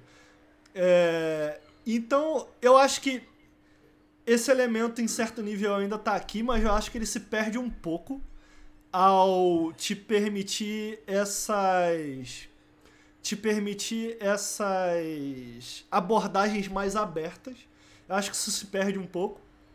É, eu gosto muito do que eles fazem aqui, como eu falei, de tipo assim, ao abrir mais, ao tornar é, é, todas as missões completamente abertas para você fazer da maneira que você quiser, incluindo escolher esses personagens. Pô, mano, acho que o fato de todos os jogos, de certa maneira, sempre tinham um pé um pouco mais na realidade. Nesse jogo aqui, ao se libertar dessas amarras, eles fazem um jogo em que eles adicionam uma nova camada ao gênero, eu sinto. Que é. Não sei se vocês sentiram isso. Mas ele tem muito mais mobilidade que os outros jogos do, do, do gênero. Enquanto nos outros jogos do gênero eu pensava, pô, cara, eu tenho que matar aquele cara lá. Caralho, como eu chego lá? E pra chegar lá eu tinha que pensar, tá, quem eu tenho que matar pra chegar lá? Aqui nesse, nesse aqui não é o caso. É do tipo assim, pô, cara, eu tenho que chegar lá. Puta, eu posso descer aqui e ir nadando. Eu posso desviar des- do cone de ação desse cara com. Tem um personagem que tem. Como é que é o nome daquele ataquezinho do. Daquele jogo da Bethesda, cara, que o boneco some. Me Ah. ajuda aí. Shadow Step? Não, Não, não é é, Shadow Step que eles chamam? Como é o nome do Não, jogo? não, não, não. esqueço. O jogo da Arkane lá. Ah, Blink. Blink, Blink, Blink, Blink. Isso. Tem um personagem que tem o Blink. Então, pô, tu usa o Blink pra ir chegando em lugares mais altos. Então, tipo, tu tem várias formas. Mobilidade é uma opção muito mais viável aqui. Então, pô, tem um personagem, por exemplo, que tu pensa, pô, mano, como é que eu chego lá? Aí tu tá com um talismã pra cima e ele se teleporta pra onde o talismã foi jogado. Então, tipo assim, tu vum, se teleporta. E isso faz. Isso basicamente faz com que as opções pra você é, é, é, decifrar esse quebra-cabeça, na minha opinião, não necessariamente tornam elas melhores, mas definitivamente tornam elas mais interessantes. Saca? Do tipo assim. Porque as maneiras como. Fala, Henrique. Não, eu, eu, eu. Pode terminar, eu queria só oferecer uma interpretação alternativa, mas termina o seu argumento. É, eu sinto que a maneira como você pode é, é, decifrar esses quebras-cabeças, elas se tornam mais interessantes porque cresce a variedade, maneiras e formas com que você pode encarar esse desafio. Eu acho que isso tornou a parada porque você tá sempre alternando de equipe, porque basicamente é o primeiro jogo é, da, Mimi, da Mimimi Studios em que os personagens passam de nível, digamos assim. Então, Ah, é verdade. Eu nem, eu, nem, eu, nem, eu nem explorei isso ainda, por exemplo. sim, eles, eles você Fica roubado, fica roubado. Fica, não, de maneira geral, eu sinto que todos os personagens são bem roubados. Exato. Eu, eu, eu consigo Melhor forma de fazer- os mapas com um só, assim. Mano, eu Melhor forma de fazer o design de um jogo é isso, deixar todo mundo roubado. Mano, e eu acho que é isso, sacou? Tipo, pra oferecer essa minha interpretação alternativa, eu concordo com o Ricardo totalmente de que, porra, todos os personagens são bem roubados, tá ligado? Tipo, nem se compara a quantidade de ferramentas que os personagens tinham num Desperados, no Shadow Tactics, assim, sacou? E eu... Mas eu particularmente gosto de, por exemplo, essa coisa de ter muita mobilidade, de ter muita variedade, de ser muito mais interessante, assim, porque eu sinto que realmente é um pouco mais fácil, de certa forma, tá ligado? Eu também sinto que É dá bem pra mais terminar. fácil. Tipo, é bem, mais fácil. mas ao mesmo tempo, uma coisa que essa pegada que você falou de filme de heist, eu sempre quis sentir muito nos jogos da Mimimi, mas ao mesmo tempo, às vezes eu não sentia tanto, porque de certa forma nos jogos anteriores, você é obrigado a meio que matar todo mundo. Tá ligado? Tipo, Muitas essas vezes, são- é, muitas vezes você é só obrigado, tipo, mano, você dizima todo mundo e vral, Sim. tá ligado? É verdade. Esse jogo, enquanto isso ainda é possível e é mais fácil ainda você fazer isso, eu sinto que, caraca, tem muita coisa que se dá pra fazer além disso, tá ligado? Ontem eu tava fazendo a missão do. Ontem, anteontem, eu tava fazendo a missão do sanatório, né, que fica lá na ilha. Uhum. Muito e- boa essa missão. Muito boa, né? Tipo, eu acho que era a terceira ou quarta vez que eu tava fazendo essa ilha, mas é a primeira vez que eu tinha ido no sanatório. E aí eu peguei os personagens que eu pensei, pô, com esses personagens aqui, esse pau eu não preciso matar ninguém, porque a missão, no final das contas, é fazer isso aqui. Eu só preciso chegar até certo lugar, ler certo bagulho e falar com certa pessoa.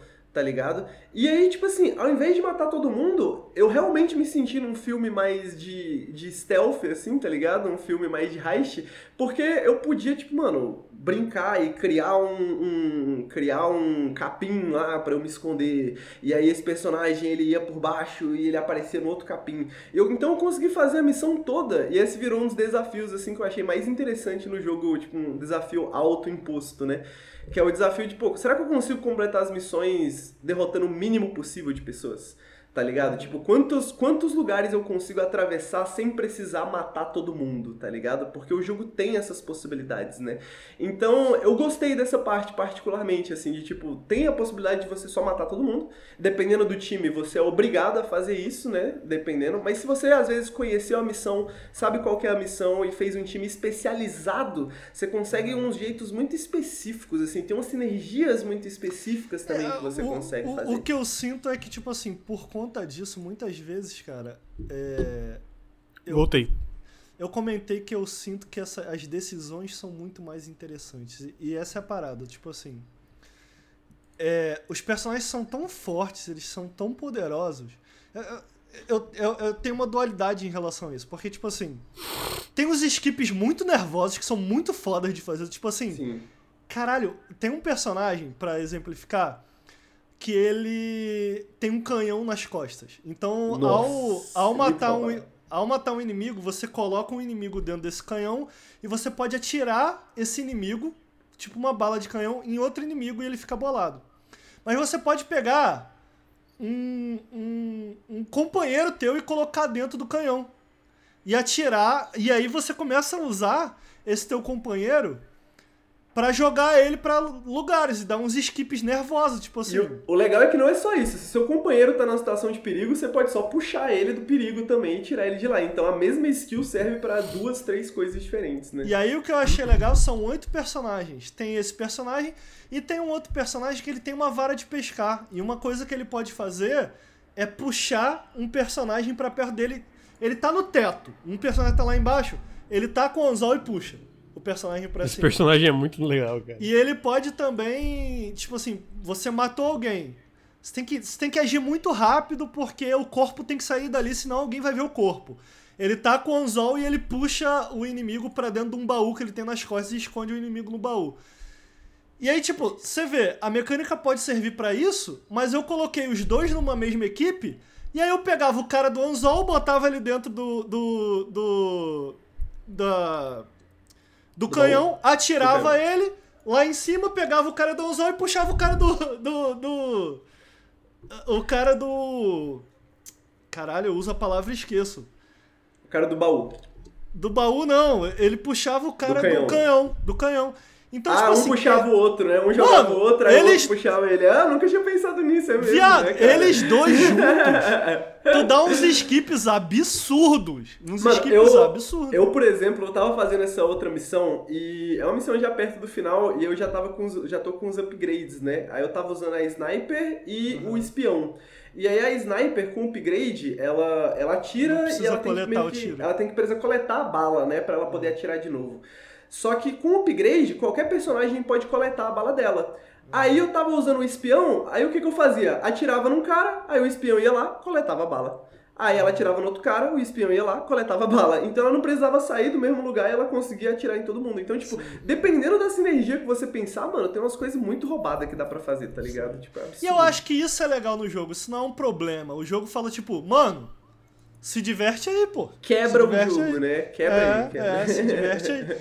E isso, isso é muito legal. É, eu acho que o meu grande porém aqui, cara, eu gosto muito do jogo, de verdade. A, a minha questão é que muitas coisas nele eu gosto mais do que os jogos anteriores e isso vale. Eu não sinto que o Desperados, eu olho pro que o Desperados fez, eu não, eu não consigo olhar pro Desperados e falar, ah, ok, isso aqui é melhor que Shadow Tactics. Assim como eu olho o Shadow Games eu, eu falo, ah, ok, isso daqui é melhor que. Não. São sabores diferentes, tá ligado? São, é a mesma coisa com sabores diferentes. Entendeu? Pô, tem esse gosto aqui, tem esse gosto aí, tem esse aqui, tá ligado? São tipo duas pizzas muito gostosas. É, tipo depende do momento. É, depende do tipo momento, vai querer comer uma, depende do momento, você vai querer tipo comer outra. E eu sinto que. E é triste, porque eu queria ver um jogo novo deles em que eu falo, puta, mano, eles pegaram as. Me... Eu, eu sinto que esse jogo foi quase isso para mim. Tipo, pô, eles pegaram todos esses elementos, eles colocaram nesse jogo aqui, isso aqui é só o melhor trabalho deles. É tipo, é só o melhor jogo. É, eu acho que tem uma coisa que é, esse jogo é um bom jogo. Muita gente aí no chat falando, pô, experimentei os outros jogos, era muito difícil.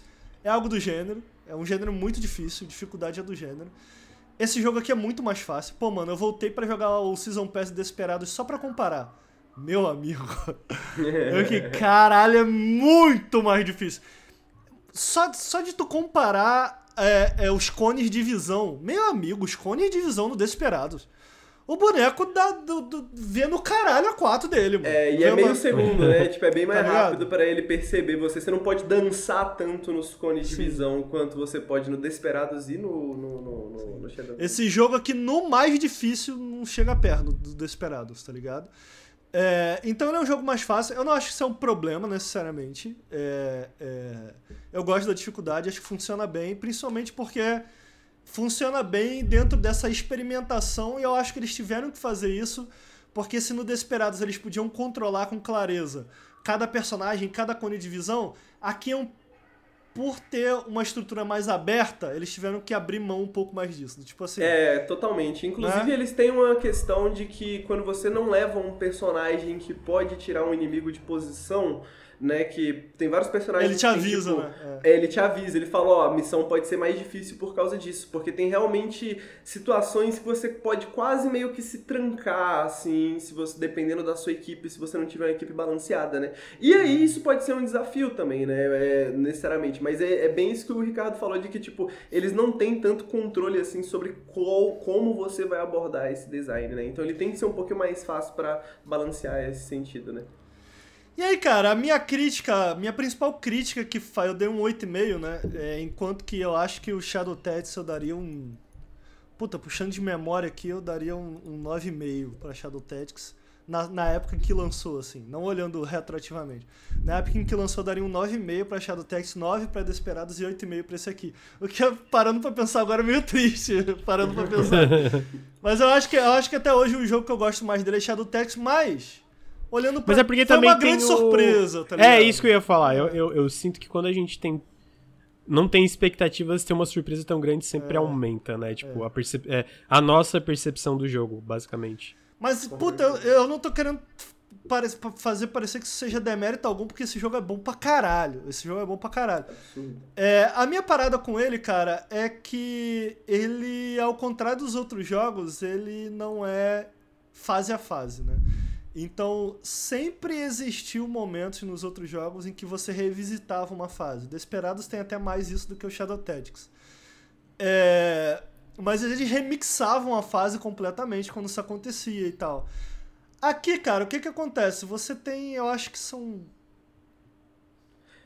Primeiro que são 10 ilhas, ilhas, né? umas 10 É. ilhas. Primeiro que, que, que- É. que são ilhas, então. é, eu tava comentando isso esses dias aqui no podcast, que, tipo, como são ilhas, no Shadow Tactics, às vezes, tipo, tinha que entrar no castelo. Então, tipo, você ia pra frente do castelo e ia pelas bordas, assim, a lateral do castelo. Aqui são ilhas, então, de maneira geral, todos os designs são meio que circulares, né? Os designs, eles meio que funcionam como cebolas e, às vezes, cebolas dentro de cebolas, tá ligado? Boa, boa. Porque você tem essas, você tem essas, nessa mesma ilha, você tem essas diversas áreas e numa missão, às vezes é só uma das áreas que você vai visitar, duas das áreas que você vai visitar e aí você vai voltar nessa ilha depois pra revisitar uma terceira área, uma quarta área, ou a primeira e a terceira, aí vai.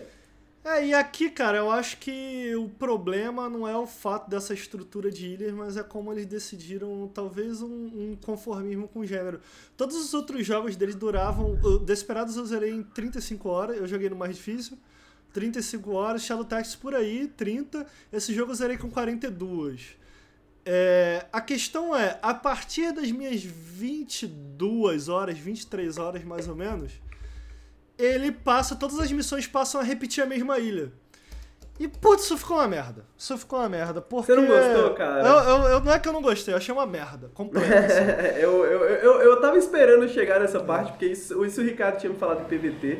É, eu, na hora que chegou, eu falei, ah, foi isso aqui que o Ricardo não gostou. Foi isso É, eu achei uma merda completa porque você passa a revisitar as ilhas não é só uma vez. Você passa a revisitar uma mesma ilha várias vezes e ainda que você você possa mudar a equipe, fazer de outras maneiras, eu senti que isso tá lá só pra inflar o tamanho do jogo. Então, tipo, tem um certo momento em que você faz todas as ilhas, mas que você tem que revisitar as ilhas por conta, não quero dar spoiler, por conta de uns motivos de história.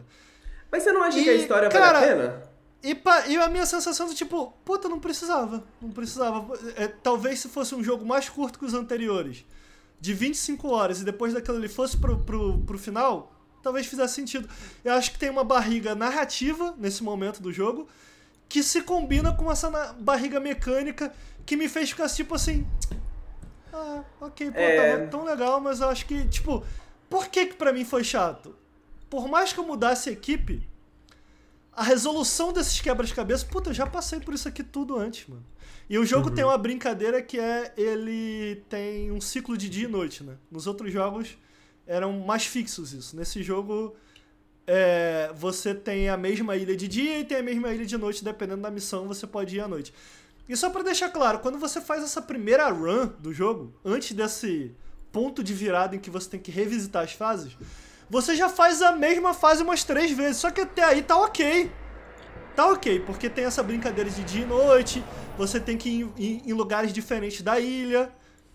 E aí depois que você visita essas, você é convidado para revisitar essas ilhas mais umas três, quatro vezes. Aí encheu o saco, aí encheu o saco. Ali pra mim foi tipo, puta, não precisava, mano. Não precisava. Pô, eu, não tinha nenhuma eu, necessidade disso aqui. Eu, eu entendo, tipo assim, eu sabia, velho, na hora que isso surgiu, eu sabia que era isso que você não tinha gostado, porque realmente eu sinto que tem uma sensação de que é um pouco artificial, tá ligado? Mas eu falta uma pra mim, né? Uma missãozinha pra mim de um dos personagens lá é, eu fiz três, então, né? Porque acho que são quatro.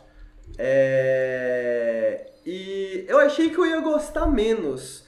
Mas, tipo, realmente para mim me pegou o fato de que, um, eu acho que a. Eu, eu, gostei da história dos personagens individualmente, e é nessa hora que você explora um pouco da história dos personagens mais individualmente. E aí eu gostei de saber um pouco mais desse backstory dos personagens, eu achei que valeu a pena. É, e realmente você resolve muitos dos mesmos problemas e o que muda basicamente é às vezes a equipe ou alguma coisa. Você tem que meio que tipo se forçar de certa forma a meio que resolver de uma forma diferente, tá ligado? Porque, pô, eu, já, eu sei que eu posso resolver facilmente dessa forma. Então eu vou buscar outra equipe só para me desafiar. Tipo, tem que ter um pouco disso, assim, e isso eu vejo que é um pouco artificial mesmo. Ao mesmo tempo, ao longo de que eu fui passando dessas missões, eu, eu aceitei. Eu falei, ah, tudo bem, tudo bem. Tipo, o jogo. Pô, porque eu me divirto tanto com as mecânicas base e com essa diversidade de personagens que, que eu sinto que. que eu. Não é a melhor parte do jogo realmente para mim, assim, mas eu aceitei de boa, assim, um pouco mais. Eu, eu, eu sinto que quando essa virada e ele pede para você revisitar esses lugares, eu sinto que é um momento do jogo em que você já tem como jogador o pé muito fincado mecanicamente no chão. Do tipo assim, eu sei exatamente o que esperar. Então, eu sabia exatamente que tipo de habilidade eu tinha que usar em cada lugar, independente pô, do personagem. Eu ficava, pô.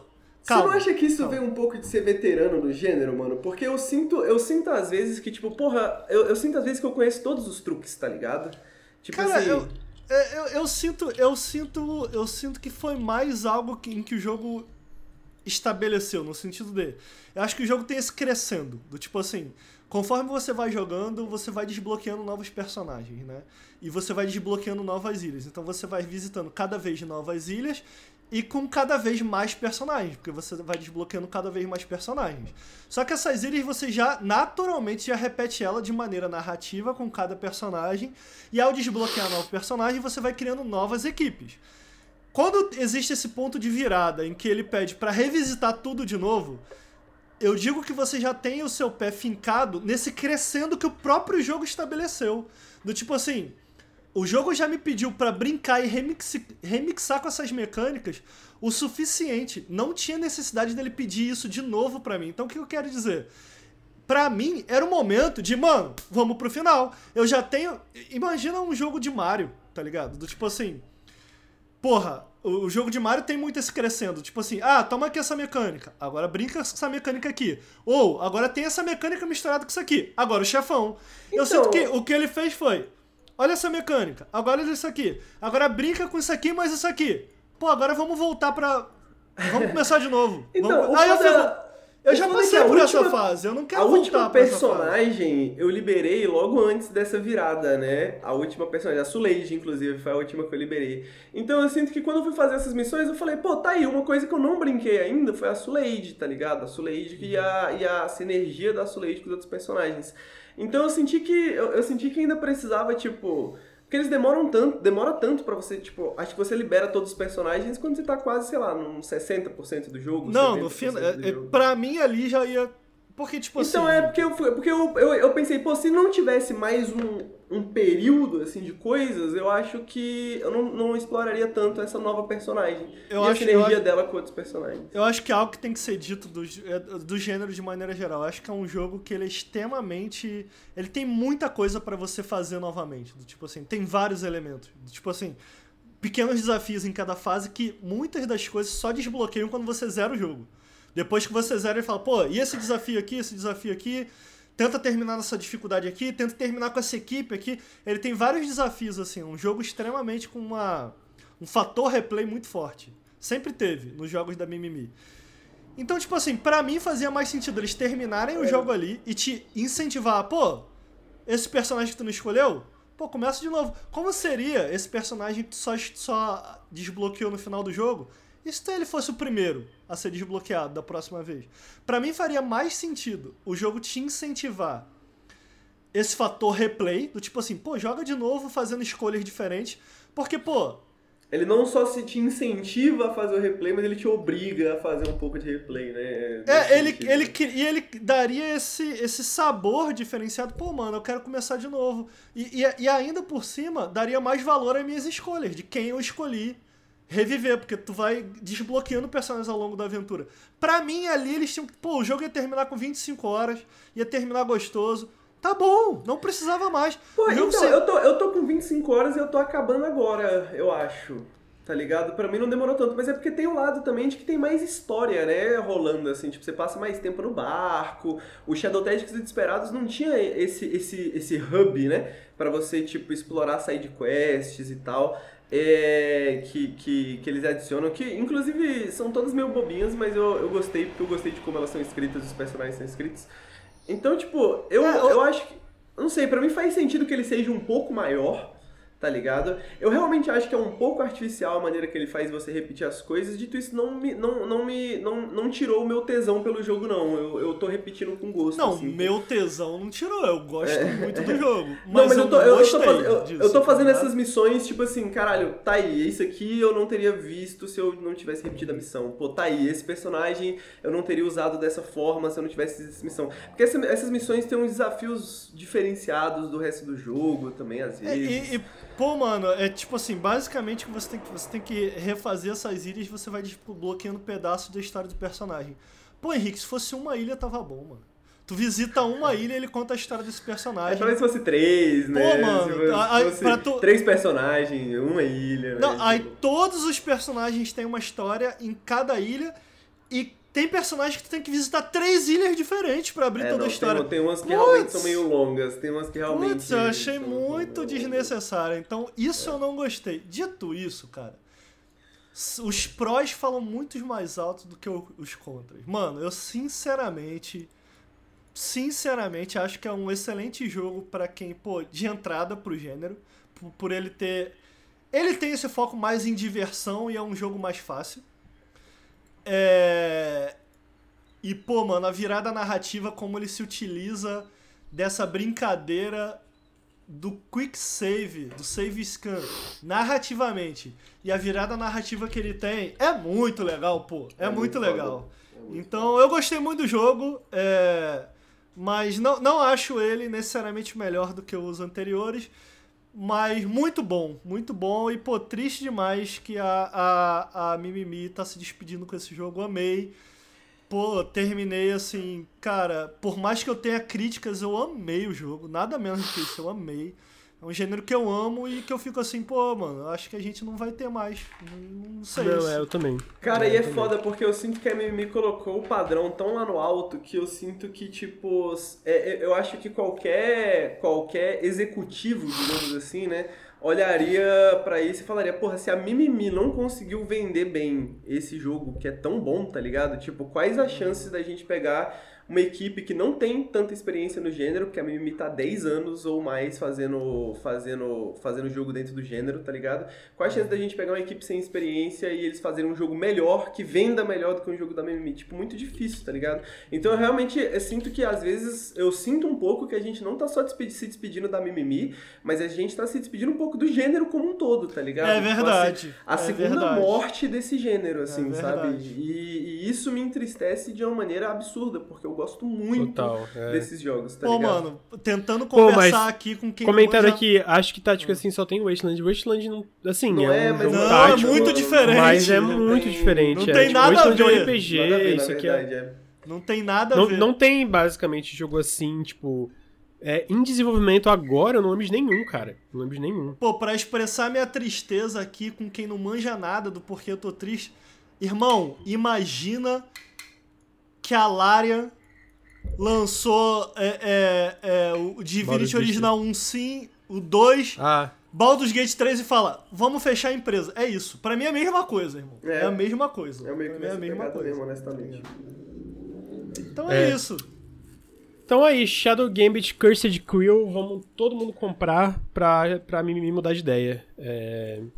Em seguida, cara, a gente tem, que pra mim também é um jogão, é o Armored Core 6 da From Software. Pegar uma aguinha ali, tá? Vai lá, amigo, que saiu faz um tempinho, eu zerei, tem uma análise minha lá no canal, mas gostei muito e é muito engraçado porque antes desse jogo sair, eu não tinha exatamente ideia do que esperar, porque eu nunca joguei um Armored Core, eu, eu me considero desde o primeiro Dark Souls é... Desde o primeiro Dark Souls eu me considero um fã, da, um fã da From Software, então eu joguei Dark Souls 1, joguei o 2, joguei o 3, joguei Bloodborne, joguei Sekiro, joguei Elden Ring, joguei Demon Souls, só que o Demon Souls eu joguei o remake, né? é... Então, eu tava muito curioso de como seria o jogo, e eu até falo disso na análise, tipo, como é que é Armored Core em 2023, e será que seria meio que um Souls-like... Uh, e no fim não é um Souls-like, não tem nada a ver com Souls-like. E eu adorei, assim como eu adorei os outros jogos da From Software. É engraçado porque, tipo assim, tu já vê que não é num Souls-like no começo, quando, tipo assim, o jogo é dividido por fases. E cada fase pode, tipo, algumas fases podem ser completadas em menos de 5 minutos, sabe? Uh, mas pra quem nunca jogou Armored Core, é basicamente esse jogo de mechas. Tu tem essas missões, cada missão tem objetivos diferentes. Ah, e obviamente a parte de customização dos mechas é muito extensa, é muito essencial para tu progredir durante o jogo, ah, porque e, e, eu sinto que eu descobri isso jogando, porque basicamente tu vai tu vai progredindo no jogo ah, para quem para tentar passar a vibe de como tu controla ah, mecanicamente o os botões superiores do controle, então pensa no controle do Xbox, tem o RT, o RB, o LT e o LB. Esses são os botões que tu usa as armas do, do, do teu, perso do teu personagem, do teu robô, né? E essas armas tu pode mudar conforme tu progride no jogo, né? Então, eu sinto que a forma que cada um vai jogar depende muito de como tu vai construir o teu mecha. E a outra parte que eu sinto que também, conforme tu vai jogando, tu percebe que é muito diferente de um Souls-like, que é uma coisa que eu não tinha ideia antes de jogar, é que esse jogo, por mais que tenha arma melee, e eu usei arma melee é, o jogo todo, é um jogo que tu vai ficar muito mais tempo atirando a longa distância, o que eu sinto que também diferencia bastante, e até pela própria movimentação do teu robô, né? Tu tem o. Tu tem a, a não é uma barra de stamina, é a barra do, do, dos thrusters do teu personagem, que é a barra desses. É, do jetpack dele, vamos dizer, né? Então, por exemplo, tu pula com o botão A e aí tu segura no ar o A, tu vai poder ficar flutuando. E aí isso vai gastando o thruster, que é uma coisa que tu vai usar bastante, flutuar no ar, né? Que é, é ficar para poder atacar os inimigos. E também se tu clica o, o, analógico esquerdo, tu dá esse dash que também é bem útil em vários momentos. É, e eu não tinha ideia e eu acho que me pegou muito surpresa de ser tão diferente no Souls-like. Eu sei que isso para um fã de Armored Core pode soar idiota, mas depois da, da From fazer tantos jogos com tantas similaridades em Souls-like, sabe? É, eu meio que esperava alguma coisa similar a Souls-like. Obviamente tem a fluidez que a From Software aprendeu durante esses anos em questão de combate, mas eu sinto que quando tu joga, especialmente por não ter coisas como iframes, tipo, quando tu dá o dash e tu desvia em um Souls-like, tu tem um frame de invencibilidade, tu não vai tomar um Tu não vai tomar o hit na hora que tu dá, tu, tu dá o dodge exatamente no Souls-like. Aqui não tu desvia e se pegou, pegou, irmão. Tu vai tomar porrada e foda-se, tá ligado? Então é, é, é, uma coisa que tu vai se adaptando conforme tu joga. Mas, e aí eu acho que foi quando é, eu, o jogo foi clicando para mim, eu apanhei muito, e o Ricardo apanhou mais ainda pelas lives que eu vi ele jogando. é... Mano, eu não achei muito difícil não, papo reto. Não achei muito... Eu... Foi, foi, foi, difícil entender, eu joguei o início, pô, eu, eu comentei, eu joguei a Armored Core, cara eu joguei o 1 no disco demo de PS1. E foi meu único uhum. contato com a franquia, tá ligado? É, então, tipo, eu não, eu não, sabia jogar, não sabia nem o que o jogo esperava de mim. É, exatamente. É, é. Agora, aquele chefe lá que vocês falaram pra caralho. E, e pra ser sincero, isso não significa que eu achei o jogo fácil. É uhum. porque, tipo assim, quando eu coloco em, em, em, lado a lado com. Pô, mano, eu ainda acho pra mim, né? O jogo que eu achei mais difícil da From foi o Sekiro. Eu acho o Sekiro muito difícil, mano. Eu acho uhum. o Sekiro muito difícil. Tipo assim, às vezes eu tenho Mas não acha de... que tem uma... Pra mim, o Sekiro foi parecido com esse. Tipo assim, tem uma curva de aprendizado. Quando clica... Tipo, não que o jogo fique fácil, mas ele fica muito mais tranquilo de, tipo... É, é, é, é porque, tipo assim, as fases são tranquilas, a gente concorda nisso. O que, o que pega são os chefes ali, né? São, total, de- definitivamente. É... A parada é, pô, colocando lado a lado com outros jogos da From, é, o tempo que eu passei em, em chefe não se compara, pô. O chefe que eu mais fiquei foi, foi o do final do capítulo 1 lá que eu matei na quarta. Pra mim, na quarta tá bom demais, tá ligado? É, o, e, e, e, e só pra complementar, esse eu fiquei muito tempo. Muito, muito. Tipo assim, eu acho que eu fiquei umas duas, três horas nesse chefe. E aí eu acho que foi aí que o jogo clicou pra mim, porque, tipo assim, eu tava achando legal. É, mas eu amei esse jogo, né? Eu amei. E aí eu acho que clicou pra mim porque foi tipo assim, cara, não é possível, eu tô fazendo alguma coisa errada. E eu tava. Porque, tipo assim, eu, eu acho que esse jogo, eu não sei se foi a tua experiência, mas, tipo assim, é sobre tu achar uma build ideal pra ti. E, Sim. ah, beleza, Souls-like talvez seja uma coisa parecida, mas eu sinto que Souls-like tu pode meio que. Ah, tu bota. Tem umas builds muito roubadas, mas, tipo assim, por exemplo, o primeiro chefe clicou pra mim quando eu voltei pra garagem.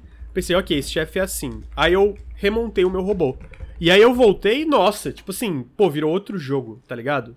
E eu sinto que isso que é muito legal do jogo, que quando eu fui progredindo, eu fui remontando o meu robô várias vezes, tanto pra testar coisas novas, como também pra é, porque eu sinto que tinha coisas melhores pro tipo de, de, de- A forma que eu jogava. Minha forma era um robô meio termo, ele não era extremamente leve, mas ele não era pesado. E eu sempre ia pro melee. Então, tipo assim, a, a- todos os, a- todas as minhas builds era, cara, eu vou tirar. Eu vou. Eu vou esgotar a barra de poise do inimigo, que ele tem uma barrinha que basicamente quando tu esgota o inimigo fica fragilizado e tudo que tu ataca dá mais dano. E quando eu esgotar, eu vou chegar e vou dar um golpe melee que vai tirar muita vida dele. E essa foi minha build pro jogo inteiro e, pô, funcionou pro jogo inteiro. Então, só que a forma que eu adaptei essa build conforme ia progredindo ia mudando, porque às vezes eu achava uma arma melee que eu achava mais legal, às vezes eu achava uma arma de longa distância que eu achava mais legal. No fim, eu tava com uma 12, uma espingarda longa distância que diminuía o poise rápido e mísseis e, pô. esse processo de encontrar o meu robô perfeito depois ir progredindo nas missões, pô, pra mim foi muito divertido, tá ligado? E eu sinto que também, pra mim, o que me surpreendeu, e eu não zerei várias vezes, o que eu sei é que quando tu faz zerando mais vezes, tem até missões novas que vão liberando e coisas narrativas que vão aparecendo, mas, tipo assim, o que me pegou também é a variedade de missões, tipo, a variedade de objetivos que existem nas missões que eu não esperava. Tipo assim, tá até passando na tela, tem uma que tu tem que destruir esse mecha gigantesco. Obviamente todas giram em torno de combate, mas a forma que esse combate é introduzido muitas vezes tem muita coisa nova o tempo todo, né? Então eu achei isso muito legal. Eu não sei se foi a tua experiência também desse lance de build É, e de eu- mo- moldando o teu robô. Eu ia comentar. O Henrique quer falar? Não, Eu, não. eu acho que o Henrique nem jo- jogou. Eu nem joguei, amigo. Eu só É. queria muito jogar, mano. Porra, essa vibe colossal das naves, pá, eu acho muito maneiro, parece muito legal. Eu ia comentar que eu vi muita gente também falando, tipo assim, ah, falaram pra caralho, a galera de review falou pra caralho que chefe do capítulo é difícil, tem esse e aquele outro chefe que é difícil. É, Eu sinto que assim que eu matei o inimigo, eu esse do primeiro capítulo eu pensei, pô, mas tipo assim, eu adquiri Acho que eu tô usando a palavra da forma correta, porque eu não sei que outra palavra usar. É, eu adquiri uma literalidade de quando vendo vocês falando do jogo. Do tipo assim. é, é, tinha, tinha coisas que eu aprendi assistindo review, no sentido de, porra. Primeiro eu já sabia que esse chefe era difícil, então, tipo assim, Uhum. pô, beleza, mano, eu tenho que optimizar essa parada aqui. E eu já, eu já tinha uma noção do que esperar no sentido do. Especialmente pra mim, que é, eu sinto que é basicamente o primeiro jogo da série, né? Porque, pô, eu joguei no PS1, quantos anos faz isso, sabe? Uhum. É, eu entendi que, pô, mano, a parada é ir montando build, então, pô, desde o início eu já fui experimentando tudo. Então acabou que quando eu aham. cheguei nesse momento, porra, muito diferente. Eu sinto que, pô, se eu tivesse fazendo review no escuro, nossa senhora, tipo assim, ia ser foda, porque o chefe é muito difícil, mano. É, mas como eu já tinha uma boa noção assim, eu cheguei lá e falei, mano, eu vou estoporar a cara desse arrombado. E estoporei mesmo e ele morreu. É. Pô, Lucas, eu vou falar o seguinte, mano. É. Não é muito bom, não, esse jogo. Pô, eu amei, amigo. Eu amei muito. Pô, Eu vi que tu não gostou muito. Eu, eu, eu vi que tu não gostou muito. É eu tipo achei assim, fantástico, amigo. Nossa, achei tão legal. É tipo assim, é legal. É legal. É, e eu acho que. Você falou da mecânica, eu acho que é a grande parada desse jogo aqui. Que é. Não é um Souls-like de maneira nenhuma, mas eu acho que a From. Sei lá como é que eles conseguiram isso, mano. Eu sei que eles adquiriram uma habilidade de fazer esses combates muito sofisticados, né? Do tipo Uhum, assim, uhum. ele, eu acho que eles entendem muito bem, mano. E aí é tanto com controle em mãos quanto visualmente, do tipo assim, as animações e tudo mais. Mecanicamente é muito gostoso, pô. É muito gostoso. É, eu acho que a minha parada é que, tipo assim, faltam elementos aqui.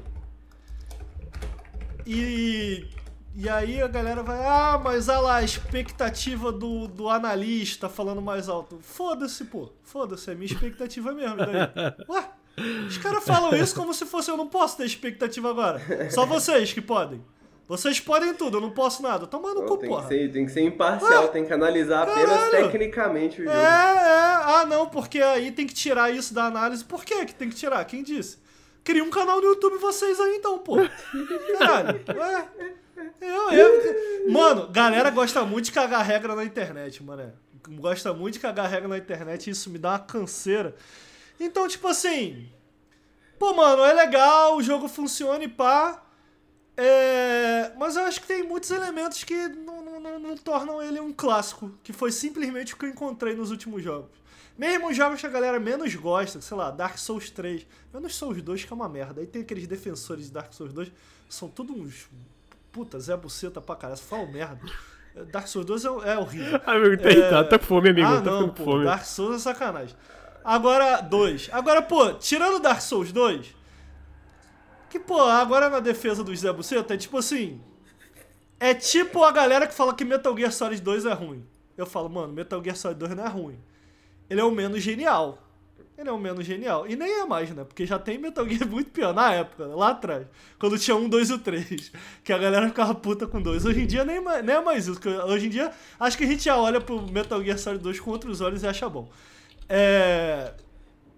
Mas, tipo assim, é isso. Dark Souls 2, mesmo ruim, é bom. Até ruim é bom aquela porra.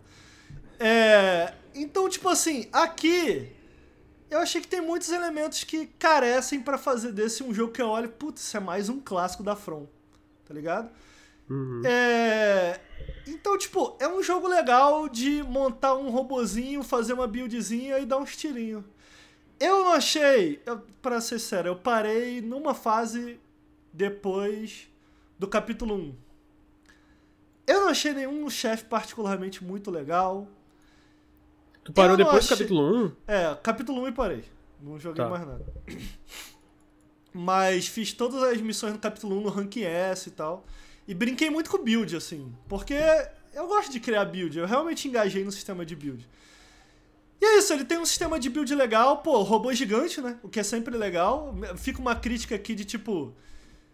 É. Pô, eu acho muito triste você ser um robô gigante, mas você se sentir um robô num mundinho de miniatura. É tipo. O meu paralelo é tipo quando. Teve uma menina que eu fiquei, sabe, ô Lucas? Hum, em que. Pô, eu gostava muito da menina, né? E aí a menina não gostava tanto de mim igual eu gostava dela. Aí eu vi a menina ficando com outro cara. E aí quando eu vi ela ficando com outro cara, pô, mano, eu não fui corno, mas eu me senti corno. Pior do que ser corno é se sentir corno. Eu gosto muito dessa analogia. Então, tipo assim, pô, mano, você é um robô gigante, mas você se sente pequeno. Olha que coisa horrível. É a sensação do não ser corno, mas se sentir corno. Pra mim foi a mesma coisa. Eu acho que o jogo pecou nisso aí, mano. Entendeu? Uhum. É, então, tipo assim, essa é uma parada. Eu tinha te rindo no meu agora. Isso é um bom pra caralho, sabia? É, então, pô, mano, isso é uma parada que eu já não, eu não gostei muito. Você vai ter que concordar que isso é caído, Lucas, ou não? Não, não concordo. Eu sinto Que, que, a... isso, mano? o trabalho de escala funciona muito bem. Tipo, mesmo é, é, tu sendo, obviamente, se sentindo pequeno, é porque o resto é tão grande, então, tipo assim, eu não sinto isso, porque eu acho que a sensação de escala ainda funciona muito bem. Eu fico, eu fico imaginando uma coisa só que, tipo, eu acho que se eu jogasse esse jogo no meu monitor 19 polegadas tal. porque, tipo assim, quando eu, quando eu vejo assim, o trailer dentro da, do nosso Twitch, da nossa stream, realmente eu fico com essa sensação assim, cara, é, realmente, o Ricardo tem razão, parece uns bonecos às vezes, né? Só que eu fico imaginando, se eu tivesse uma TV Zona 4K jogando na minha sala, num sofá que eu não tenho. Tipo, qual que seria a sensação de, tipo, ver... Ô, Henrique! Será que Ô, Henrique, passaria eu- a mesma ideia? Tipo, é uma questão de direção de arte mesmo ou às vezes percepção? Henrique, sabe o que, que é? É um jogo muito enfocado em ser Armored Core. Tem 300 jogos dessa porra, eles decidiram que a Armored Core é essa porra, eles não entregam a porra da fantasia de você ser um robô gigante. Porra, Henrique, eu sou um robô gigante. Henrique, eu quero pegar uma árvore, meu irmão, e tacar no meu inimigo assim, ó. Vrá! Eu quero sair correndo por dentro da parede, quebrar assim, ó. Bah! E pular, não sei. Tá ligado? Cadê a fantasia? Não tem nada disso no jogo, mano. Sabe o que, que o jogo tem? Ah, constrói teu robô e dá uns tirinhos. Não, tem não entrega a fantasia, meu irmão. Quer ver um jogo que é bom só por entregar a fantasia? O, o tal do jogo lá é, é, é de, de samurai, dos caras que fizeram Infamous. Como é que é o nome desses caras? Esqueci é, o nome Sucker dele. Punch. Esse jogo nem é tão bom, mas caralho, os caras fizeram assim, mano, a gente vai entregar pro jogador a fantasia samurai, foda-se todo o resto, tá ligado? E eles entregam a fantasia com tanta veemência, com tanta clareza, de uma forma tão boa. Tu fala, porra, isso é muito foda, pô. Por mais que o jogo em si não. Você não gostou do realismo mecha, você preferiu uma fantasia mecha. Porque ele não quer ser um jogo de mecha, ele quer ser Armored Core, isso é outra parada, entendeu? Ah, o que é ser Armored Core? Ele quer que tu fique na garagem, eu já falei, eu comentei no meu Twitter, muito cuidado com o jogo Armored Core, que se finge de jogo de ação, mas na verdade é um jogo de mecânico. A parada é tu ficar lá construindo robozinho, ai, tá pesado, ai, tem que ficar mais leve, não sei o que. pior, pior- pior que isso me atrai, mano. Tá jogo ligado? de mecânico me vendeu. Mas ah, ó, agora é, eu, eu, não, eu não concordo. Eu sinto que conforme tu vai progredindo, é, tanto as coisas que ele mostra em questão de escala, é porque, tipo, parou no capítulo 1, o jogo tem 5, né? E eu sinto que as coisas mais legais estão mais pra frente. O chefe que eu mais tive dificuldade foi esse do primeiro, do final, é, do final do primeiro capítulo, porque foi o lance de clicar. É o mas os helicóptero? chefes. Oi? Não, não é o helicóptero. Ah, tá, o helicóptero é o primeiro chefe. Ah, mas os chefes mais legais, definitivamente tá no segundo, terceiro, quarto, quinto. O último chefe, e aí é o último chefe que acabou do meu final, porra, é absurdamente foda. Tipo assim, tanto a parte da escala, a parte do, da luta, tudo isso. E eu sinto Ah, que mano, conforme tu não vai progredindo. dos chefes, não. Tipo assim, pra deixar claro, não é ruim, nada é ruim nesse jogo, tá? Nem o visual eu achei feio. A galera fala que o jogo é feio, eu achei mó estiloso. Não, é lindo Porra, o jogo. acho maneiro pra caralho visualmente o jogo. Nada nesse jogo é ruim. Não, não consigo citar, fora.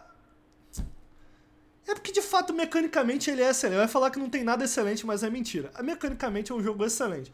Eu acho que pra mim é isso. Para aí. Tipo assim, mecanicamente é excelente, mas eu acho que ele não se aproveita. Na minha opinião, lógico. Não se Uhum. aproveita tão bem da excelência das mecânicas que ele apresenta. É, e, e aí Até- que eu. A- e até aí o que eu- capítulo 1 eu joguei só até o É, não, total, é. E aí eu acho que eu discordo porque é isso. Se eu tivesse jogado só até o capítulo 1, eu meio que concordaria contigo, mas é. E aí eu acho que entra a parte da. E aí talvez tu jogando não concorde, mas eu acho que entra a parte da variedade de mecânicas que ele vai apresentando e a variedade de desafios também, tipo, de quanta coisa, tipo.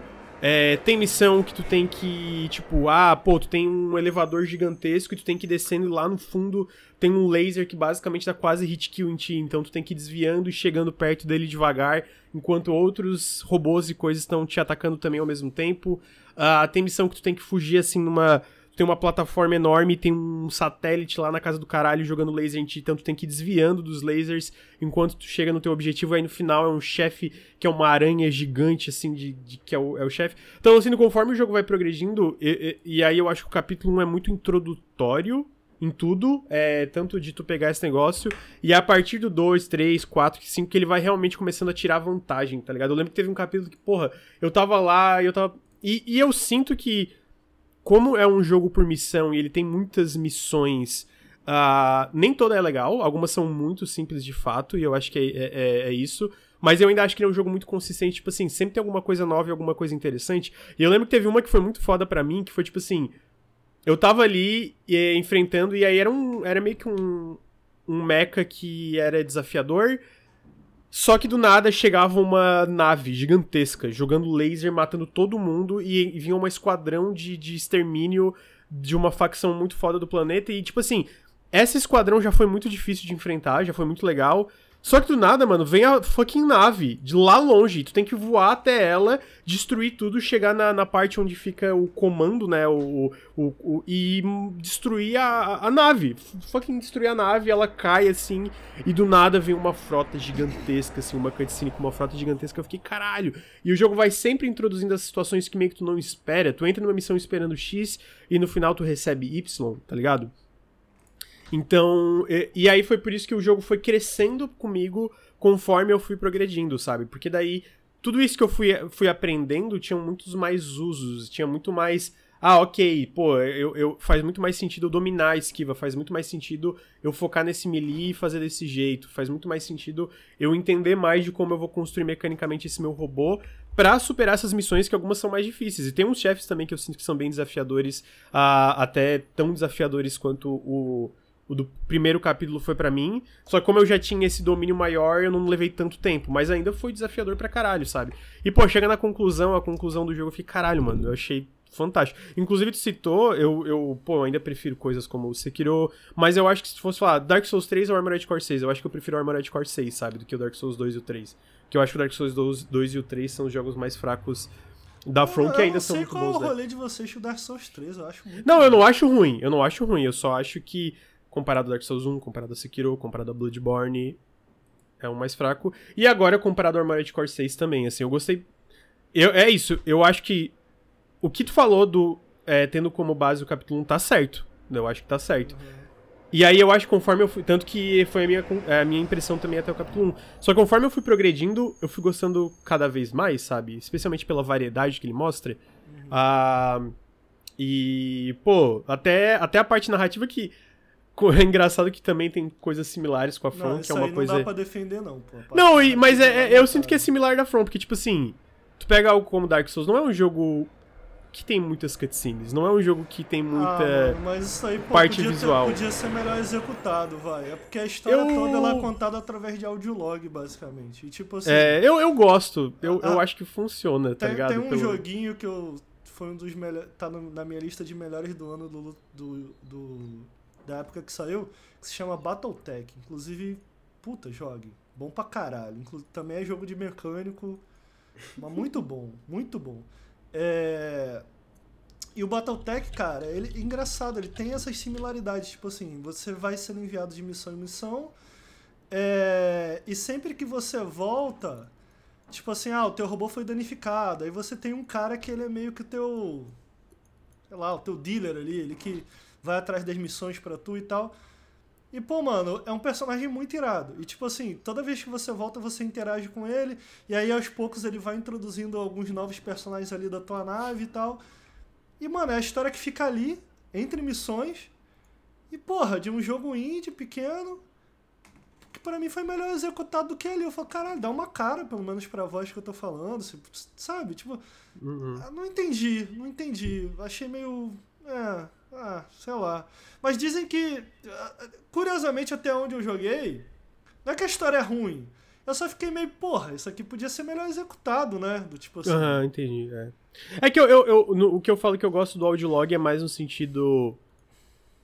Dentro do universo do jogo, para mim faz. Perdão, faz sentido. E aí eu acho que eles acabaram investindo. Porque tem mais cutscenes conforme vai progredindo, mas. É, ah, como eu vou explicar? No universo do jogo, sabe? Tipo, faz sentido ser essa parada mais corporativa, é isso que eu quero dizer, eu acho. É, Dito aí... isso. É... Mas é, o que, que eu ia dizer é que, cara, no fim a narrativa ainda é similar com outros jogos da From. Talvez não o Sekiro, que eu acho que o Sekiro é muito mais direto com as cutscenes e afins, mas, tipo, de ser muito. Tu vai aprendendo conforme. É, é a narrativa vai te dar mais coisas se tu for atrás dela. Tipo, Dark Souls é assim. Da, da Dark Souls, Bloodborne, eles são 100% assim, né? Tipo, é até o Elden Ring. Existe ali a história sendo contada, mas tu realmente vai tirar dessa, da, desse universo. Perdão, se tu for atrás, se tu lê audio, é, se tu lê descrição, se tu lê isso, se tu lê aquilo, eu acho que todos os jogos da From são essa parada que eles não são muito audiovisuais na hora que eles contam a história deles. Entendeu? E eu acho que nesse caso o Armored Core também é similar. É, dito isso, podia ter mais umas cutscenes e alguma, talvez algumas É, formas um e pouco tu- mais. tudo que eu falei, o, o jogo é bom, mano. O jogo é bom, Uhum. o jogo é divertido. é- Eu recomendo tentar dar uma progredida a mais, amigo, porque eu não, acho que não vou parar tem mais. não, mano. É que tá Uhum. saindo muita coisa, né, Tá, cara? tá, saindo definitivamente, muita é, não, eu entendo, Eu, é. eu ainda tô no Baldur's Gate, brother, tá ligado? É, que é tô no infinito. né? Então, tipo, eu tô variando, assim. Tem dia que eu tô mais vontade de estar no sofá e o Baldur's Gate ainda tem muita coisa, então... é, eu gostei do jogo e eu quero continuar, continuar jogando. Eu, eu, eu gosto... Engraçado, cara. Muita gente falando mal do, do gráfico. Eu acho um jogo visualmente muito estiloso. Não, é assim, lindo. é muito lindo. Eu, estiloso. eu, a- eu, eu vi fase gente, eu vi mais aquela polêmica Com você voando, porra, animal, É. animal e tal. E algum arrombado no chat, como sempre, falou: Ah, mas jogo da From sempre foi assim. É, é, é, a Armored Core sempre foi assim. Muda, ué, muda, ué. Sempre foi assim e aí? Sempre foi ruim. Parabéns, tá na hora de ser bom então. Porra, muda. Ué, caralho, tem- sempre tem isso, mano. Mas enfim, eu gostei do jogo. Gostei, jogo bom, jogo bom. Só não amei, eu não amei. Eu, eu acho que essa é a minha parada. Eu queria amar. Eu queria amar e eu não amei. Até por Justo, justo. Tipo, eu me justo. diverti e é isso. Vamos, vamos cair no PVP, amigo, pra eu te ensinar a jogar esse jogo. Ah, não tenho a menor vontade, mas vi uns vídeos no, no YouTube só pra. Porque, pô, maneiro, né? Montar o robô e botar contra. Aí tem Sim, uns vídeos no. YouTube maneiro da galera jogando. Queria ver o Sushi jogando. Que o Sushi. Pô, ele deve. Ah, Pô, o cara Sushi- deve ser um mestre. Sushi é de nada, ele fala pra caramba. Não, porque eu sou Então pica. desafia ele, amigo. Faz, faz uma live com ele jogando. Aí, aí também eu não quero, não. então tá. Gente, é isso. Chegamos no final do Periscópio, duas horinhas de muitos videogames. Ah, queria agradecer, Ricardo. Muito obrigado pela sua presença, amigo. Valeu, amigo. Foi muito divertido. Pô, bonzão. Um episódio que eu sabe, podia falar de quase todos, isso é raro. É, é difícil mesmo, né? Tô jogando videogame no último mês, sabia, Olha amigo? só. Joguei bastante videogame. Videogame Deu é bom, uma- amigo. Fico feliz. Fico Deu uma feliz tá jogando. descansada o trabalho, eu tô conseguindo jogar videogame. Quero jogar o. O, o Starfield sai hoje, né? Sai, sai hoje. Saiu hoje- já? Não, né? Não, sai às 9 horas, mas eu tô torcendo pra. Porque eu acho que a gente vai receber quando cair o embargo. Então agora é uma Vai hora da tarde. Xbox, amigo? É, Xbox. Mas o Xbox tem as duas versões, amigo. É Play Anywhere. Então tu pode jogar tanto no PC como A no gente não- Xbox. Não, pra eu saber se, se o Nautilus receber, eu vou poder pegar também, não? Acho Senão eu que a vou gente tem comprar a- essa porra, esse Early Access eu tô querendo jogar. Eu acho que tu vai poder jogar porque a gente tem a conta dividida. Só daí não sei se vai rodar no PC. Talvez tenha algum problema. Vamos, vamos... Bom, vamos ver. Não, É. mas vai ter no Xbox. Vai, vai ter no Xbox. Ah, então Se a gente receber, Xbox, né? pô. Vamos ver. Eu, eu acho que a gente vai receber. Eu tô torcendo pra gente receber. Quanto que é o É, Early Access, tu sabe? é 180. É porque não é só o Early Access, amigo. É tipo, é a versão deluxe. Então vem o Early Access, vai vir a expansão, que vai sair já tá incluída, Ah, é. trilha sonora e artbook. Vem os Eita. quatro. Então tá bom. É... Henrique, muito obrigado pela sua presença, amigo. Valeu, tamo junto. Obrigado, chat. Obrigado, pessoal que tá ouvindo no, pod- no feed de podcasts. É, então, todo mundo aí que tá ouvindo ou tá ao vivo, considerem apoiar em apoia.se barra Nautilus. Ah, todo o apoio faz muita diferença. É, queria dizer que estamos conseguindo seguir com o Periscópio. Alguém pode falar, ah, mas semana que vem não rolou. Mas é, semana passada não rolou. Mas semana passada também não rolou Café com Videogames. Então foi, foi um para um ali. É, obrigado a todo mundo que ouviu. Obrigado a todo mundo que tá no feed de podcasts. E apoiem apoia.se barra Nautilus. Sigam a gente no YouTube, youtube.com barra Nautilus Link. Sigam a gente na- na- aqui na Twitch, twitch.tv barra Nautilus Link. Café com Videogames toda segunda de manhã. Periscópio toda quinta-feira de manhã. É... Sigam a gente em feed de podcast, Nautilus Espaço Link. é, Sigam a gente no Instagram, arroba Nautilus Link no TikTok também. E ficamos por aqui. Muito obrigado a todo mundo que ouviu e tá ao vivo. E até semana que vem. Tchau, tchau. Tchau, tchau.